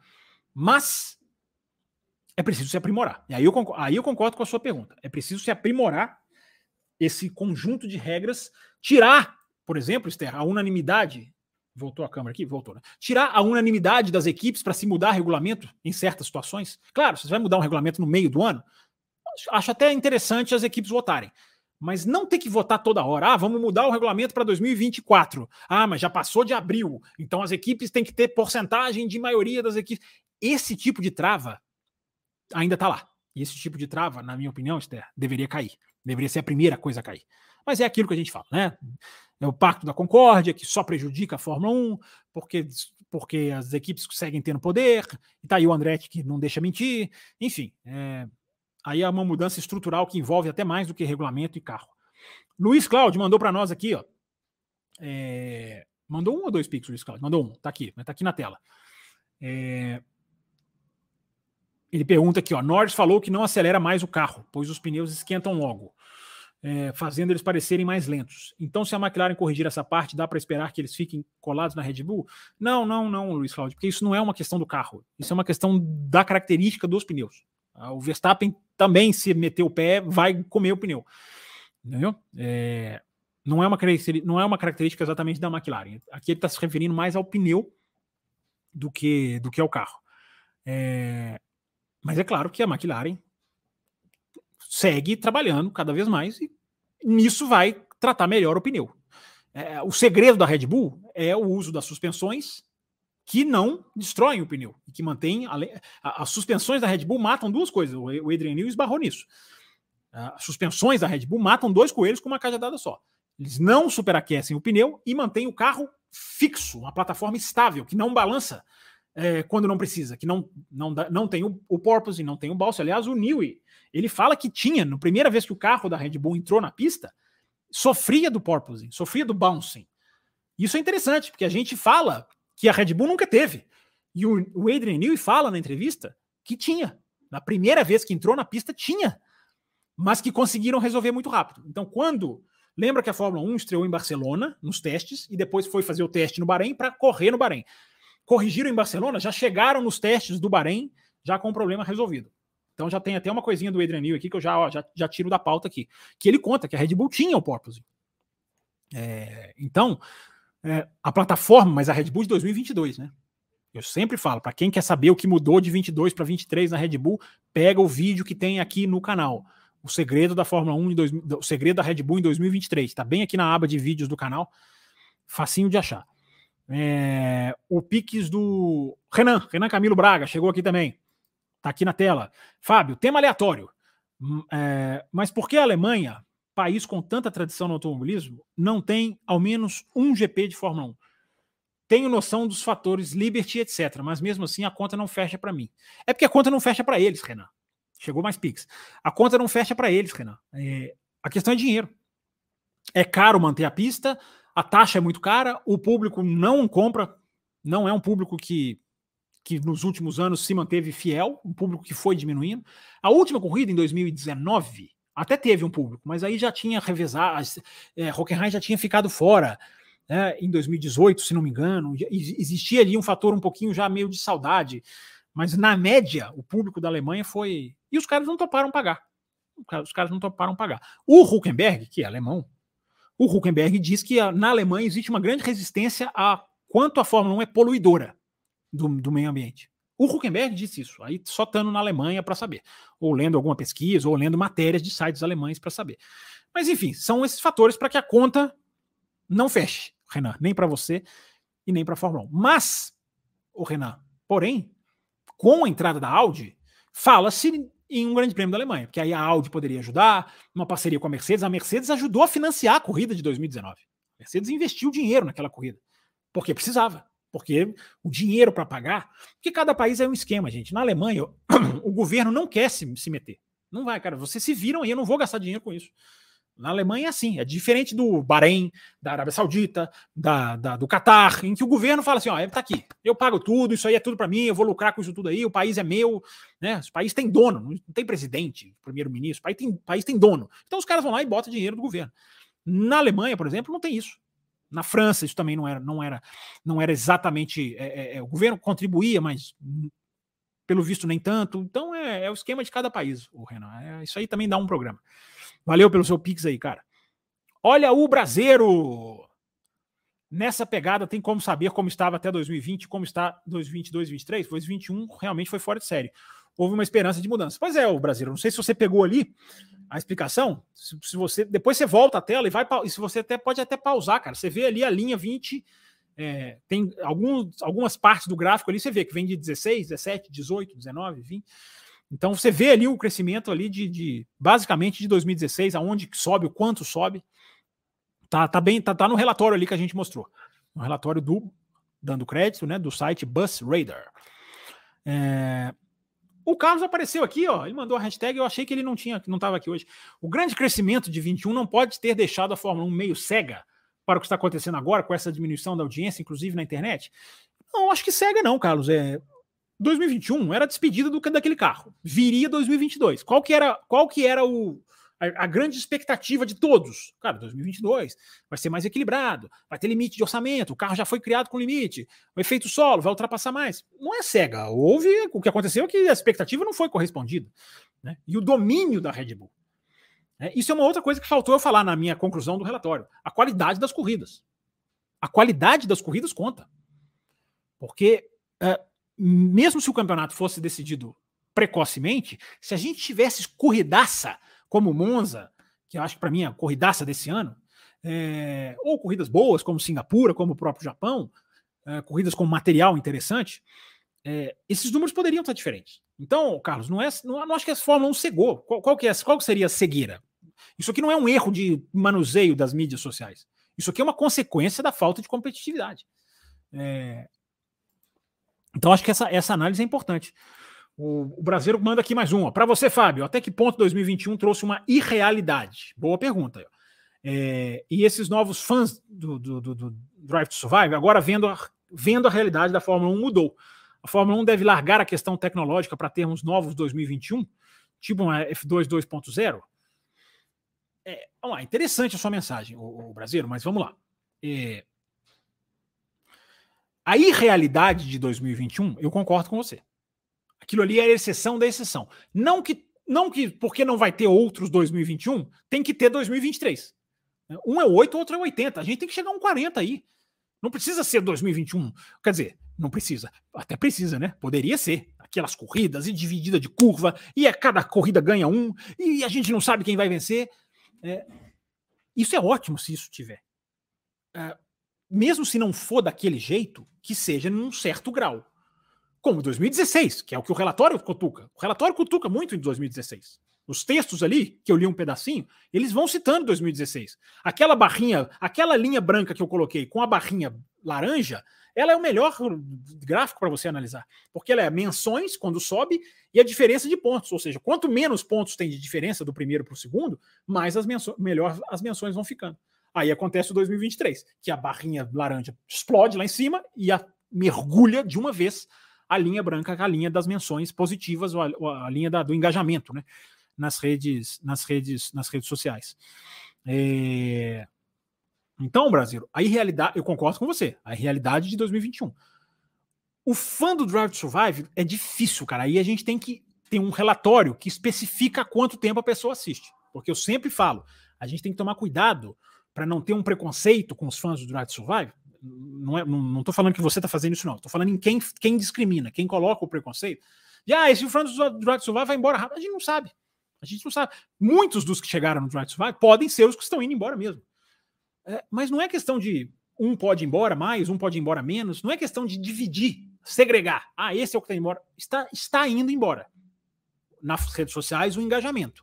Está indo embora o fluxo de fala sobre a Fórmula 1 nas redes sociais. É, essa é a questão. O quanto é o fã do Drive to Survive, o brasileiro que você pergunta, eu acho que precisa de um outro relatório, para a gente ter essa precisão. Quem veio, quem entrou naquele boom e que agora está saindo? Ou não. Pode ser fã antigo, muitos antigos, que ah, não, não aguento mais esse negócio, vou assistir outra coisa. É muito difícil a gente precisar. É muito difícil. Agora, eu, a linha geral, o fã que veio por causa do Drive to Survive, ele tem, sim, talvez, uma, um apelo mais pela parte, uh, digamos, uh, como é que eu vou dizer? Pelo enredo, pela parte mais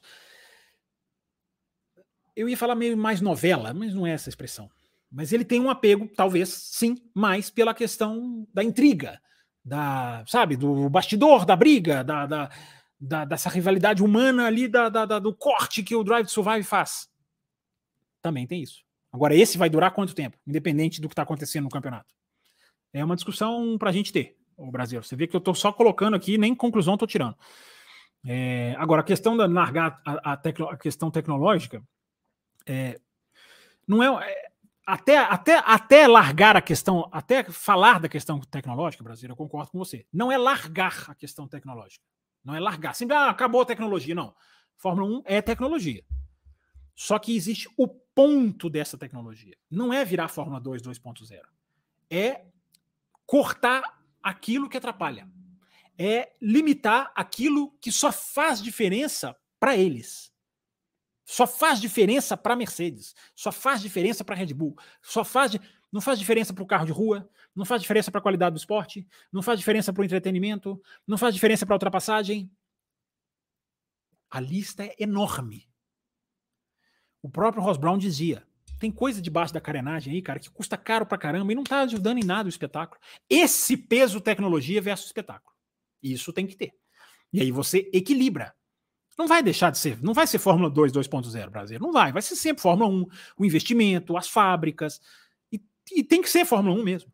Eu sei que você está dando aqui um exemplo simbólico, mas não é arrancar a tecnologia nesse nível. É, é tirar aquilo que atrapalha. Por exemplo, baseado no Japão, nem falando de Japão ainda, né? O rádio. Só com um corte brutal no rádio, a Fórmula 1 vai ser melhor. Só. E olha que você não está falando em pegar uma tecnologia e jogar pela janela. Não, você está tirando o rádio. É, você vai ter que ajustar a tecnologia dos carros, muito refinar, porque o piloto não vai, não tendo conhecimento, ele não vai ter aquele. Não vai para quê? Ele vai ter 200 mil botões no, no volante. Você vai poder tirar coisas. E o piloto vai pilotar com o braço, mais do que o engenheiro pilotar com os dados, né? Que é uma coisa que acontece demais. Então, brasileiro, essa sua mensagem ela vale um programa. Ela vale um programa. Tecnologia versus esportes. O que fazer, no que mexer, até onde o braço, até onde o carro, é, o, que, que, o que, que é a tecnologia legal, bacana, e o que, que não é. é tecnologia versus segurança. Dá um programa, Brasileirão. Dá um programa. Mas como a gente já tem uma hora e 23, e eu nem falei do Newey ainda, Vamos correr aqui. É... 2018 mostra muito bem que houve, lá também houve uma redução. A gente trocar para P2 é complicado. E antes de 2021 também era, era assim. A questão é quem fica e quem sai. É... Pois é, Brasil. Não sei se eu entendi muito bem, não, mas enfim, tá aí na tela. É... A da Esther aqui eu já li, né, das mídias sociais. Tem mais Pix, gente? Tem algum Pix que eu não respondi? Tem Pix do Brasileiro? Você mandou Pix ou Brasileiro? Olha, eu aqui a minha, a minha, a minha tabelinha aqui que está desatualizada, a culpa é minha. É... Vamos lá, vamos, vamos, vamos, vamos atender. Enquanto está carregando aqui, mandou, mandou, Brasileiro mandou dois, não mandou só um, não, mandou dois.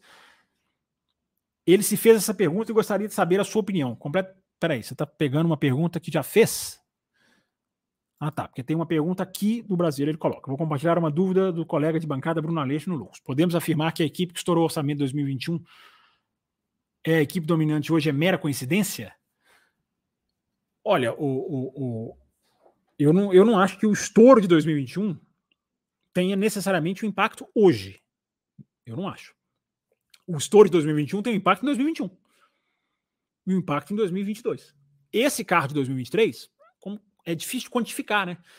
É, o quanto ele não seria trabalhado, a época que ele começou a ser trabalhado, eu acho muito mais, é, digamos, plausível você apontar que o estouro do orçamento de 2021 ajudou 2021, que foi um campeonato decidido na última curva, na última volta, independente de modo como foi operado o Abu Dhabi, é, a, o campeonato foi até o final.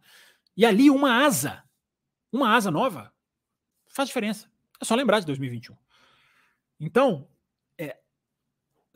eu acho que dizer que, ela é, que, a, que a Mercedes é dominante só por causa do, do, do dominante hoje, por causa do estouro de 2021, eu acho que a gente entra num terreno muito, muito é, abstrato, é muito pouco sólido, porque a gente não sabe o impacto daquele estouro. E aquele estouro, gente, ele não é um estouro grande de valores. O tal 1,8 milhões de libras ou de dólares, a própria FIA afirmou. Aquilo tem imposto não deduzido.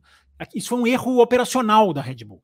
Se você colocar o imposto que ela deveria ter deduzido lá, cai para 400 mil o estouro. Então não é um estouro de você vai acertar o carro daqui a dois anos de tanto que estourou o orçamento.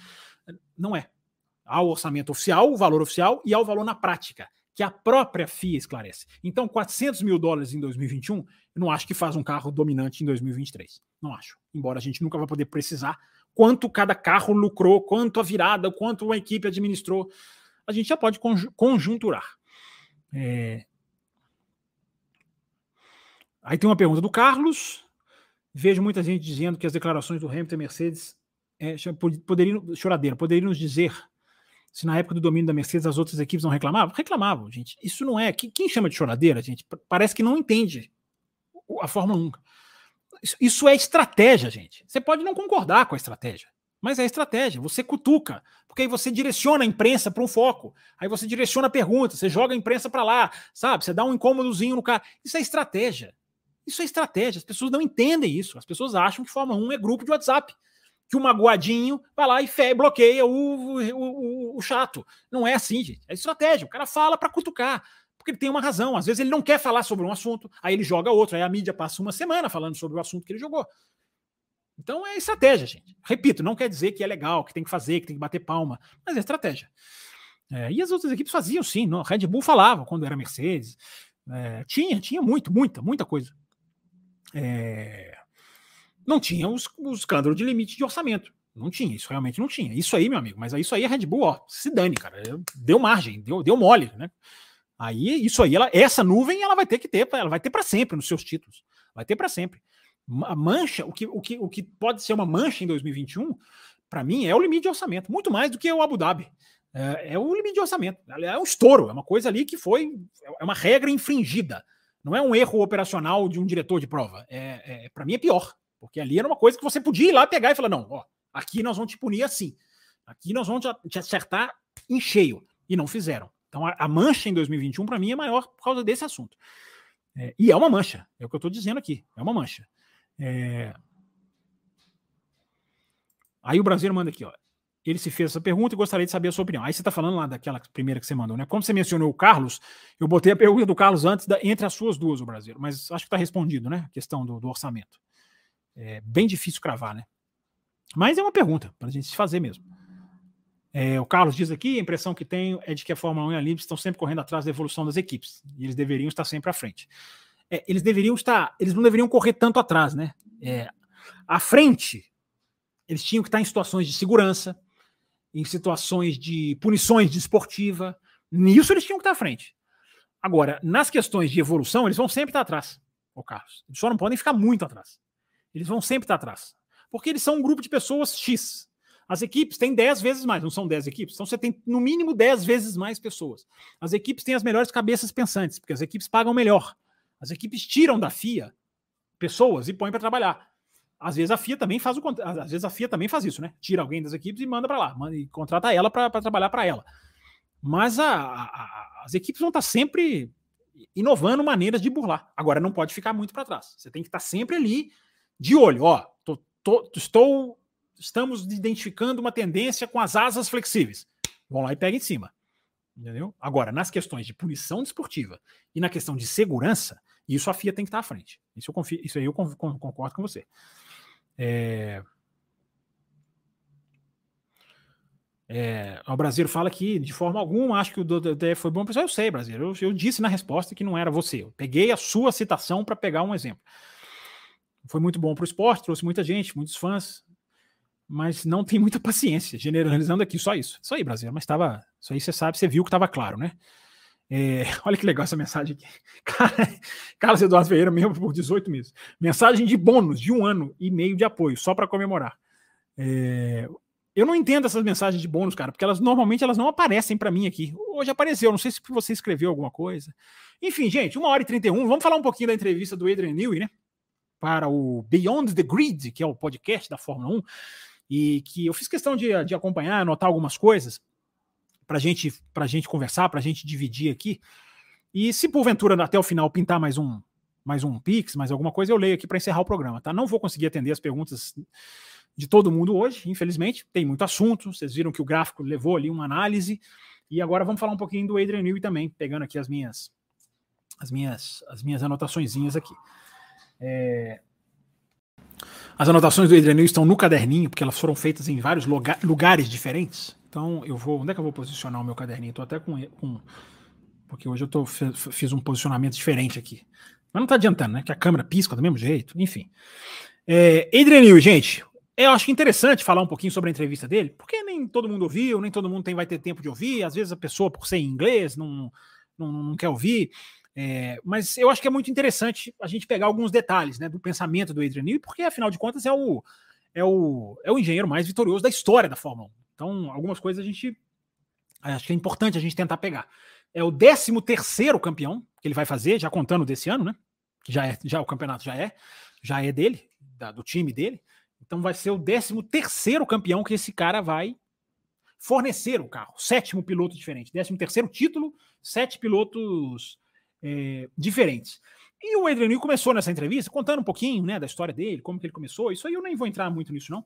Ele só falou uma coisa muito interessante, né, que ele falou, cara, é, na, na minha turma, dos, das pessoas com as quais eu me formei, e é uma coisa interessante que ele fala, porque ele mesmo diz uma coisa que muita gente fala, nós já falamos aqui, que a graduação dele ter sido feita é, em efeito solo, ele se formou, é, e ele fez uma graduação, uma pós-graduação, em efeito solo. E ele fala nessa entrevista que realmente isso ajudou. Ele podia desconversar, né? Não, não sei, não ajudou. Mas ele mesmo admite que esse trabalho que ele fez é, foi, foi, foi importante. E essa questão que ele fala sobre a turma dele, a turma onde ele se formou, ele fala uma coisa muito interessante sobre como que ele, por que, que ele gosta da Fórmula 1. Porque ele fala, muitos, muitos amigos que formaram comigo, colegas meus, estão hoje muito bem empregados, alguns no setor espacial, uh, gente trabalhando para Rolls Royce, ele até cita Rolls Royce, enfim, uma fabricante de carros muito famosa. Só que ele cita que ele, ele diz uma coisa muito interessante. Ele fala: os projetos que esses meus colegas fazem, estão fazendo hoje, eles vão para a pista ou para o ar daqui a 10 anos, 8, 10 anos. O meu trabalho, o que, que é bom no meu trabalho? Eu tenho feedback na hora. Eu faço um carro no final de semana seguinte que ele vai para a pista. Claro, né? Ele não faz o carro e o carro não está pronto em uma semana. Mas o carro estando pronto, no final de semana que ele vai para a pista, eu já tenho o feedback. Então a velocidade que eu meço os meus resultados é muito grande e é, e é muito maior. E é isso é, isso é, é interessante mesmo. Né? O cara que trabalha lá para a NASA, ele está projetando uma nave que vai voar em 2038. O Adrian Newey não, ele projeta um carro em alguns meses ele já está vendo o resultado do trabalho dele. E ele falou isso é interessante. É, ele conta também que ele faz uma comparação, né, com a, a ah, tem pique chegando. Tô vendo aqui. Ele faz uma comparação com a aerodinâmica, o, a, o trabalho em aerodinâmica, hoje e nos anos 80. E até para surpresa de muita gente, ele fala que nos anos 80 era mais difícil do que hoje. Apesar do carro hoje ser muito mais aerodinâmico, muito mais refinado. Ah, hoje uma, uma asinha muda tudo. Né? O cara bota uma asinha no carro, o equilíbrio do carro vai ou, ou resolve ou, ou se perde. Mas ele conta que em 1980, nos anos 80, né, era muito mais difícil, porque hoje o computador te dá tudo. Ele te mostra tudo o que você está fazendo. O CF dele, ó, vou fazer isso, vai ter esse efeito. Eu vou fazer isso aqui, vai ter isso. O túnel de vento, ele te dá todos os dados, o desenho. E que nos anos 80 eles não tinham como medir.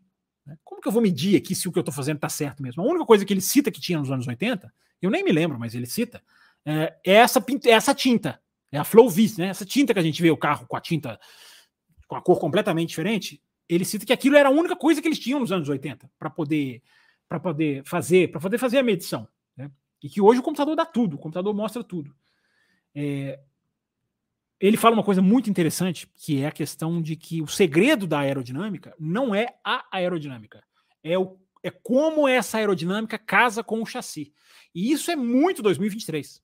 Isso, isso diz muito sobre 2023. Porque se você olhar para a Red Bull, se você analisar, se você for ler a respeito, você não tem ali a Red Bull uma, uma, uma solução aerodinâmica que se destaca. Você fala assim: olha aqui essa asa, olha aqui esse desenho. Tem os sidepods que viraram modelo, mas hoje os sidepods estão todos praticamente copiados. Qual é o segredo da Red Bull? Atenção para o vídeo que está no canal. E o legal é que o Adriano fala muita coisa que está naquele vídeo, que foi gravado aqui no canal. Ó, já tem alguns meses, mas está facinho de achar aqui na aba de vídeo. É só procurar lá. Segredo da Red Bull em 2023. E é justamente o vídeo fala sobre isso e o Adrianil fala sobre isso. É o casamento. Não adianta eu fazer uma ótica, uma ótima aerodinâmica. O, que o computador me diz, vou lá e faço. Eu tenho que fazer a suspensão entender. Eu tenho que fazer um chassi com a flexibilidade que é que não arruína o meu projeto. Eu tenho que fazer o pneu trabalhar. Eu tenho que fazer a distribuição de peso no carro casar. Então é muito legal você ver o cara, o cara o cara falar sobre isso. E ele foi perguntado, né? Ele foi, ele foi perguntado qual que é o seu foco quando você faz um carro. O apresentador que fez a, a entrevista é o Clarkson, se não me engano. E ele pergunta: você foca em quê quando você está fazendo um carro? É, ele falou, ele deu ali um, ah, são algumas coisas, ele dá uma, uma, uma, uma embromadinha, mas ele fala suspensão dianteira e suspensão traseira. É cada vez mais a alma da Fórmula 1 atual. A gente fala do, efeito solo, claro que ele é, é por causa dele. A gente fala desses túneis debaixo do carro, que eu acabei de fazer, falar aqui na questão do Rubinho. É, ele dá toda essa volta para dizer o foco é na suspensão dianteira e na suspensão traseira. Isso é o vídeo que está aqui no canal. Não é só aqui no canal, não, tá, gente? Quem, quem, quem, quem mergulhar aí no, no, no, na diferença técnica da Mercedes vai ver isso que eu estou falando. É, a questão de que teve o porpoise eu já contei para vocês. E ele também foi perguntado qual a marca que os seus carros possuem. Que se os seus carros têm uma marca, e qual que é a marca? E ele responde uma coisa que também é muito 2023, que é a ampla janela de, de operação. É o que um ouvinte aí perguntou, né? Do, da janela de operação dos pneus, né? A janela de quanto o pneu é, é, opera numa, numa, numa, numa temperatura aceitável, que ele rende, e quando ele sai dessa janela, ele não funciona. E o Adrian Newey faz o carro assim. E é um dos segredos da Red Bull. O segredo da Red Bull é tratar bem os pneus. A suspensão vai fazer isso, aquilo que eu acabei de falar, e ao tratar bem os pneus, o carro tem uma janela de operação muito grande. Por isso que o carro funciona em todos os circuitos. Em Singapura, o carro precisou fazer o quê? Levantar. Levantar. E aí eu vou puxar o Nico Rosberg, que disse isso e nunca mais eu me esqueci. O Nico Rosberg disse: gente, levantar o carro um milímetro. Pega uma régua aí, quem tem? Eu até tinha uma aqui perto. Pega uma régua, quem tem, e, e meça um milímetro. O que, que é? E o Rosberg fala: um milímetro faz a diferença na Fórmula 1. Então, eu não sei quantos milímetros a Red Bull mexeu no carro em Singapura, mas mexeu na altura do carro. E aí saiu da janela de operação. Mas que é o grande segredo, porque o carro ganha em todas as pistas. Não é que ele fez um carro bom, ah, o carro rápido de reta, um carro bom de curva. Não, ele fez um carro que é bom nisso em vários circuitos. É um carro que tem uma. Eu sei que falar isso é facílimo, gente, mas imagina a dificuldade de você pensar e produzir isso. Né? Um carro que vai se dar bem numa, numa pista assim, numa temperatura assado, numa situação dessa, numa noite, numa corrida à noite, numa corrida de dia, com um pneu C1, com um pneu C5. É a genialidade do cara. E ele mesmo fala. Então, gente, só para finalizar, né? Agora, coisas que eu acho muito interessantes que ele falou. Deixei, deixei as mais interessantes para o final. É, uma frase dele, essa eu coloquei no Twitter já, inclusive, hoje. O bom piloto, ele foi perguntado, né? O que é um bom piloto? Você que trabalhou com. Ele, né, o cara trabalhou com sete campeões do mundo, né? Fez 13 títulos com sete pilotos. Trabalhou com Senna. Ele até fala do Senna. É, o que, é o bom piloto para você? E aí o, o Adriano diz, abre aspas, o bom piloto é aquele que se adapta ao carro e às suas deficiências. Que é mais uma vez, mais um argumento, mais um fator naquela discussão de carro feito para piloto. É, é piloto que é feito para carro, não é carro que é feito para piloto. O carro é desenvolvido para o piloto. E isso o Adrian Newey fala muito, fala muito do Mika Hakkinen nisso. Como que o desenvolvimento, o piloto vai falando e o, o, o, o Adrian Newey fala, na minha posição, eu preciso entender o que o cara tá falando. Porque não adianta o cara chegar para mim, diz o Adrian Newey, e falar o carro tá saindo de frente. Eu preciso entender por quê. Será que é o piloto que não tá forçando o carro a sair de frente? Então a cabeça do cara é essa. Mas nisso veio a frase. O bom piloto é aquele que se adapta ao carro. Então não é o carro que se adapta ao piloto. Quer dizer, o carro vai se adaptando ao piloto ao longo do ano. Mas o carro é feito, é aquilo que eu digo, ó. Um carro é feito com o que a equação mostra. A, a, as frações mostram. O, o, que o computador diz que vai ser o carro. O cara vai lá e faz o carro mais rápido que ele pode. Ele não faz o carro, hum, eu vou fazer o carro que o Verstappen gosta. Não, ele faz o carro mais rápido. E aí o Verstappen vai fazendo ao gosto dele a partir da primeira corrida. Então, gente, esse negócio de Red Bull feita por Verstappen, eu sei que é uma verdade absoluta e eu posso ser minoria. Não compro essa. Como não compro Mercedes feita por Hamilton, Ferrari feita por Leclerc, a Mercedes feita por Hamilton, o que o Hamilton mais reclama é de que ele está desconfortável no carro, de que o carro está muito à frente, ele senta muito à frente. Né? É, se o carro fosse feito por Hamilton, vocês acham que o Hamilton passaria por isso? Os caras fizeram um carro que eles achavam que era o mais rápido. O Hamilton que se adapte.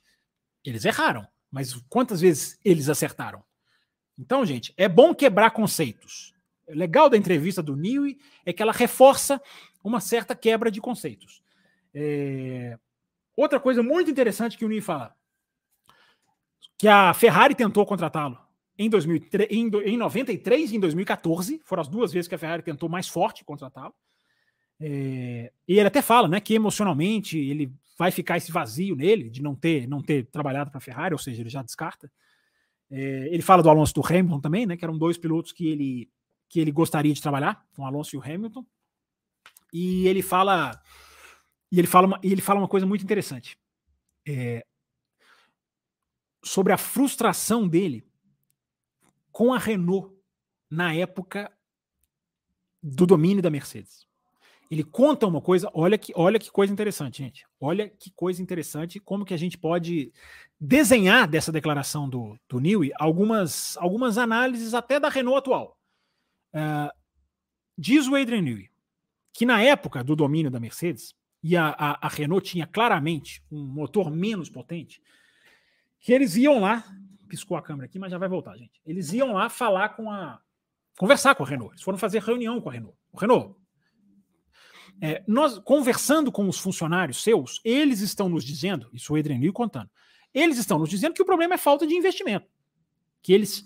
Chega um momento que eles estão batendo no teto do investimento. Isso na época que a Renault fornecia os motores para a Red Bull no período de domínio da Mercedes. E que eles foram até a Renault levar essa reclamação dos funcionários da Renault, dos próprios funcionários da Renault. É... E o Adrian Newey conta que disseram para ele o seguinte: não temos interesse, abre aspas, Renault dizendo, não temos interesse nenhum em botar mais dinheiro. Estamos na Fórmula 1 só pelo marketing, porque o nosso departamento assim nos manda ficar.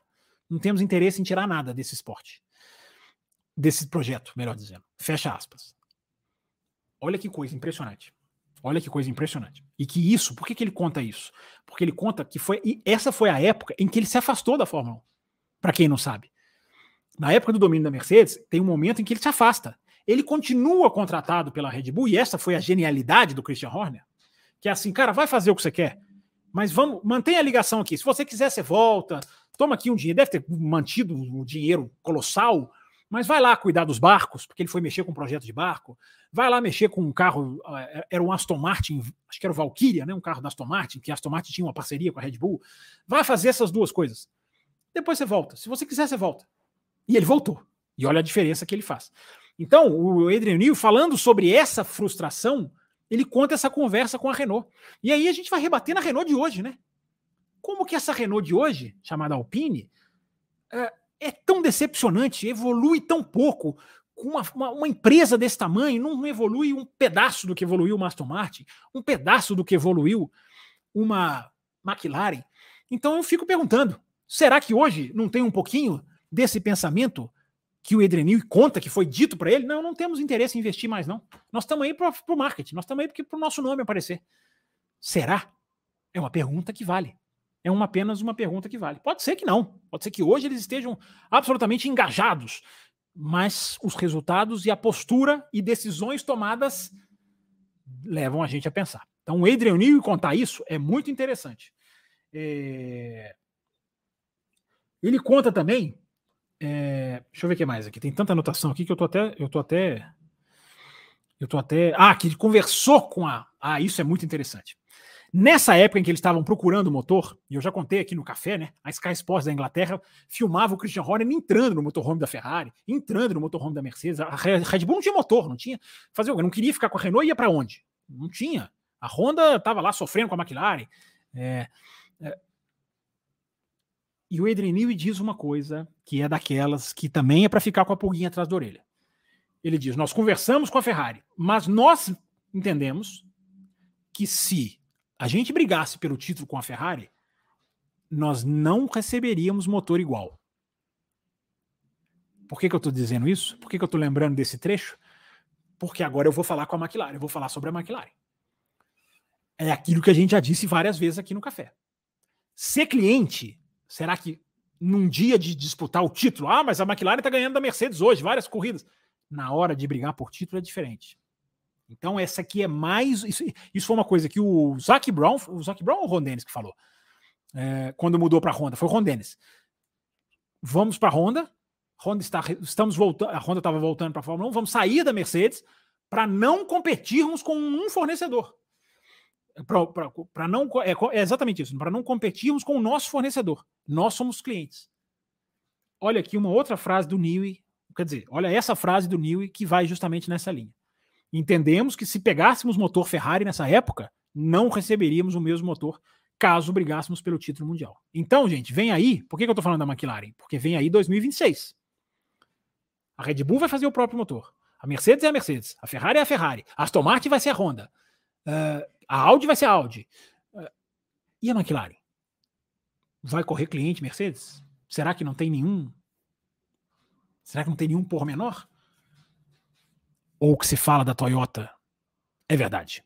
Será? Não sei. Acho que não. Mas enfim, é o que se diz. Que a McLaren teria uma chance de fazer parceria com a Toyota. É, gente, eu acho que é isso, né? Ele conta mais algumas curiosidades, por exemplo, ele conta que ele foi só para ver como a cabeça do cara funciona, né? Ele conta que ele foi viajar de férias e ele estava no Caribe, maravilha, né? Mas foi viajar de férias no Caribe, o Caribe, como são muitas ilhas, você sabe, né? O cara foi pegar um aviãozinho ali, um avião menor, para ir para uma ilha lá no Caribe.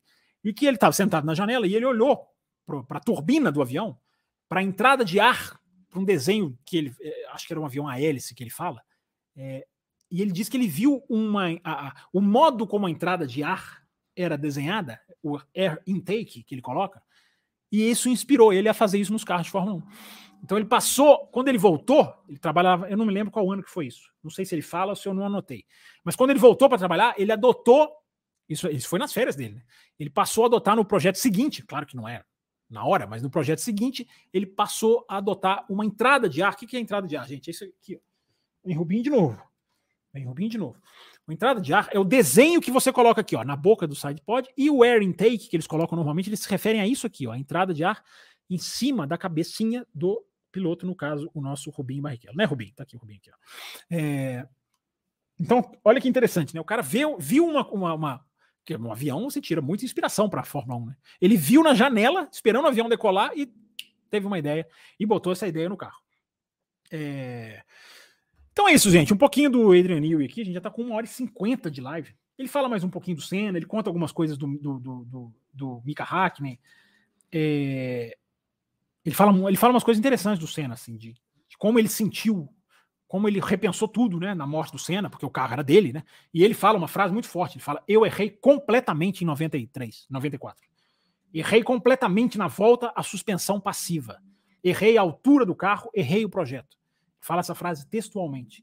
É, porque todo mundo se lembra. Quem viu, né, o Senna, na época que o Senna correu na Williams, as, as corridas antes do acidente fatal, como que o carro era absolutamente é, é, complicado. Gente, vou atender as perguntas rapidinho de vocês aqui, tá? A live foi informativa hoje, hein? Vocês não podem dizer que não foi. A Mel mandou aqui, mesmo por nove meses, Melzinha, é isso aí. Mandei o Pix e esqueci de escrever Pix na frase. Mandei no Zap. Ah, não dá pra ver, Mel. Aí não tem como. Aí manda aqui, ué. Por que, que você mandou? Mel, eu já tenho aqui, eu tô lidando com o aplicativo, lidando com as telas, lidando com o chat, lidando com o Pix, com o Superchat. Você ainda me complica a vida, Melzinha? Manda aqui a sua pergunta que eu leio. Vai, dá tempo, enquanto eu leio as perguntas aqui dos outros que mandaram. É, deixa eu atualizar o Pix, inclusive. É, enquanto isso, eu vou lendo as perguntas aqui, do como essa, por exemplo, do Carlos Eduardo. Li em algum lugar, não estou lembrando, que ele também falou da situação do carro de 94. Podia trazer essa declaração dele? Aí, Carlos. O Carlos, a gente tem transição de pensamento, cara, tá vendo? Eu nem li, tinha lido a sua pergunta e respondi ela do jeito que você queria. É, ele conta mais coisas da personalidade do Senna, que o Senna, quando entrou na fábrica em 93, no final de 93, o Senna parecia um detetive, um inspetor. Ele queria, ele, ele, ele deixou, deitou debaixo do carro, ficou perguntando do assoalho. E o Adrian conta, né, que ele. É, cara, tinha coisa que eu podia responder pro Senna assim: o Senna, você nem precisa saber disso. Porque de tanta coisa técnica que o Senna perguntava, mas ele foi explicando, mostrando pro Senna, falando do carro, de que o Senna era, era praticamente um detetive quando entrou na fábrica da Williams pela primeira vez. Mas isso aqui é por quê? Isso aqui funciona assim por quê? E isso é muito Senna, né? Muito, muito a cara do Senna, né? A, a, a dedicação técnica, né? a, a imersão técnica. É... Deixa eu pegar aqui as últimas perguntas. Gente, 1 hora e 52. Tomara que o Raposo não esteja ouvindo, porque senão ele vai me dar bronca. É... Deixa eu ver o que, que falta de ler aqui. Tem uns superchats aqui. Mandei no chat. Então eu não vi, dona Mel. Peraí, peraí que eu vou achar. Calma, vamos com calma. É... Por que, que você não usou a sua mensagem de membro para falar que mandou no chat? É, você gosta de me dar trabalho, né, dona Melzinha? Exemplo Leclerc, ele foi muito fora do ajuste. O carro deu mais certo para o Sainz. Detalhe: 0,64, 0,79 nos quadros. Pois é, o carro deu mais certo com essa diferença? Questionável, né, Brasileirão? É... Deixa eu ver quem mais aqui. Tem, esse, tem o Pix do Luiz Cláudio. Fábio, então fazendo a pergunta de outra forma: se os pneus não se desgastassem e não fosse preciso trocá-los, teriam, teriam as equipes do jeito que os carros estão hoje, estariam bem mais juntas? Ô Luiz Cláudio, a sua linha de raciocínio é bem lógica. Agora eu não tenho como provar. Eu não tenho como saber. Não tenho como dizer. É muito chute da minha parte. Porque o projeto seria outro. Projeto das suspensões. Isso que, tudo que eu estou dizendo do Adriano. É, se o pneu não se desgastasse igual 2005, né? O pneu não trocasse, quer dizer, se desgasta, mas não precisa trocar, chega nesse ponto de fazer a corrida inteira. Os carros seriam completamente diferentes. A gente podia ter uma outra equipe dominando, a gente podia ter um pelotão super disputado, a gente podia ter um carro, dois segundos de diferença um para o outro. É, eu entendi. O que você coloca aqui, a pergunta é bem válida, Luiz Cláudio. Eu só não tenho a resposta. e nem vou fingir ter. Entendeu? É, deixa eu ver aqui o pico da Mel, gente. Senão ela não, ela não vai dormir bem hoje. É, não vi mesmo, Mel. Não vi seu Pix mesmo. Tô subindo aqui uma por uma. E ainda não achei. Talvez você mandou lá no começo da live, então? Deixa eu ver. Tô chegando lá em cima. É, ela faz isso para a live durar mais. Ela não quer que acabe. Porque quando ela não tá com sono, Ela adora a voz de Fábio Campos. É, não achei, Mel. Não achei mesmo. Qualquer coisa eu te pago na próxima live. Quando, quando a gente não lê, a gente traz na próxima live. Mas não achei o seu Pix. Não achei mesmo. Você poderia, por favor, refazer a pergunta e colocar Pix aqui agora, correndo, para a gente acabar a live? É, deixa eu ver se tem alguma coisa aqui que eu não respondi também.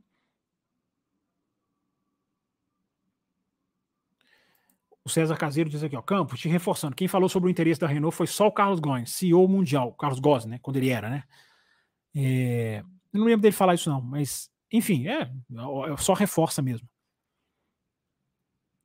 A Larissa Nóbrega tá aqui, ó, eu acho que ele nunca mais sai da Red Bull falando do Neil. Ele fala numa parte que tem até um sentimento meio paternal com o time. É, ele fala mesmo, ele fala que é bom ver os engenheiros aprendendo, né? Que dá muito prazer ver engenheiros se desenvolvendo na Red Bull, né? Aliás, ele fala, né, quando o Senna, quando a morte do Senna, que se ele saísse da Williams, ele, ele, ele alejaria a Williams. Ele fala: se eu e o Patrick Simons, Pat Simons, ou Patrick Head saíssemos, a gente acabava com a equipe, que a equipe estava completamente perdida, né? Na época da morte do Senna.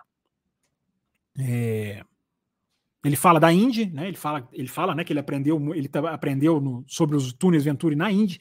Ele ficou três anos na Indy, que ele conta, né? Isso mesmo, bem, bem lembrado aqui, Isabela. Isso aí ajudando aqui a gente. É... Ô Mel, eu acho que essa pergunta sua você não colocou Pix, mas eu vou ler essa mensagem sua aqui, que é a sua que eu achei. Quem veio do Drive Survive não deve estar saindo, até porque ficam na esperança de um campeonato tipo 2021. Afinal, começaram a assistir o Drive Survive, que mostrava corridas de 2018 adiante, e só viram pegar fogo em 2021. Então, não são eles que estão saindo. E não dormi ainda, diz ela. É, mas o que elas viram sobre 2018, elas viram no, na, na, no, na, embalagem do Drive to Survive, né, Mel?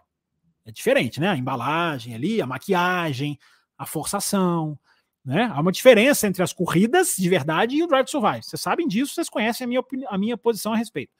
Estou falando que não é para assistir, não é nada disso, mas há uma novelização, é aquela palavra que eu até evitei de usar.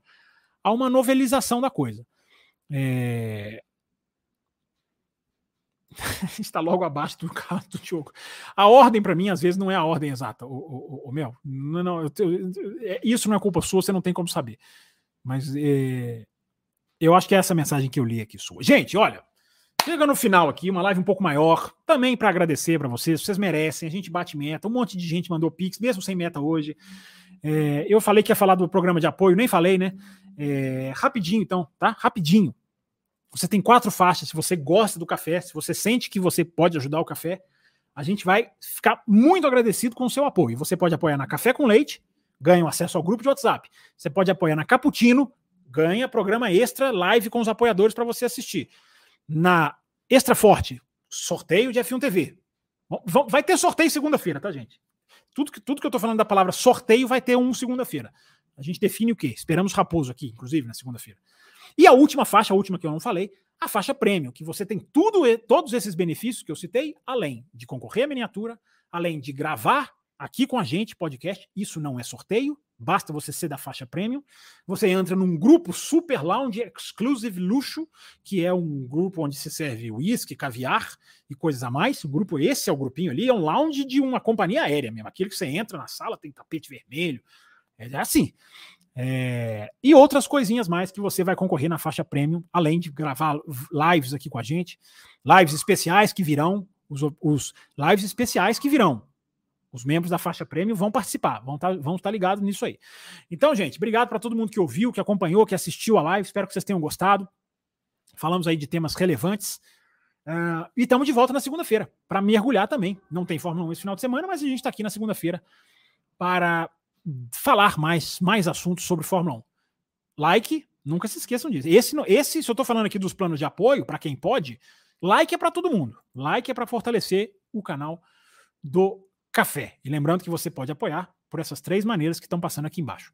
Valeu, galera. Uh, até a próxima e obrigado para todo mundo que assistiu e contribuiu com o nosso canal. Sempre muito legal fazer as lives aqui com vocês. Até a próxima.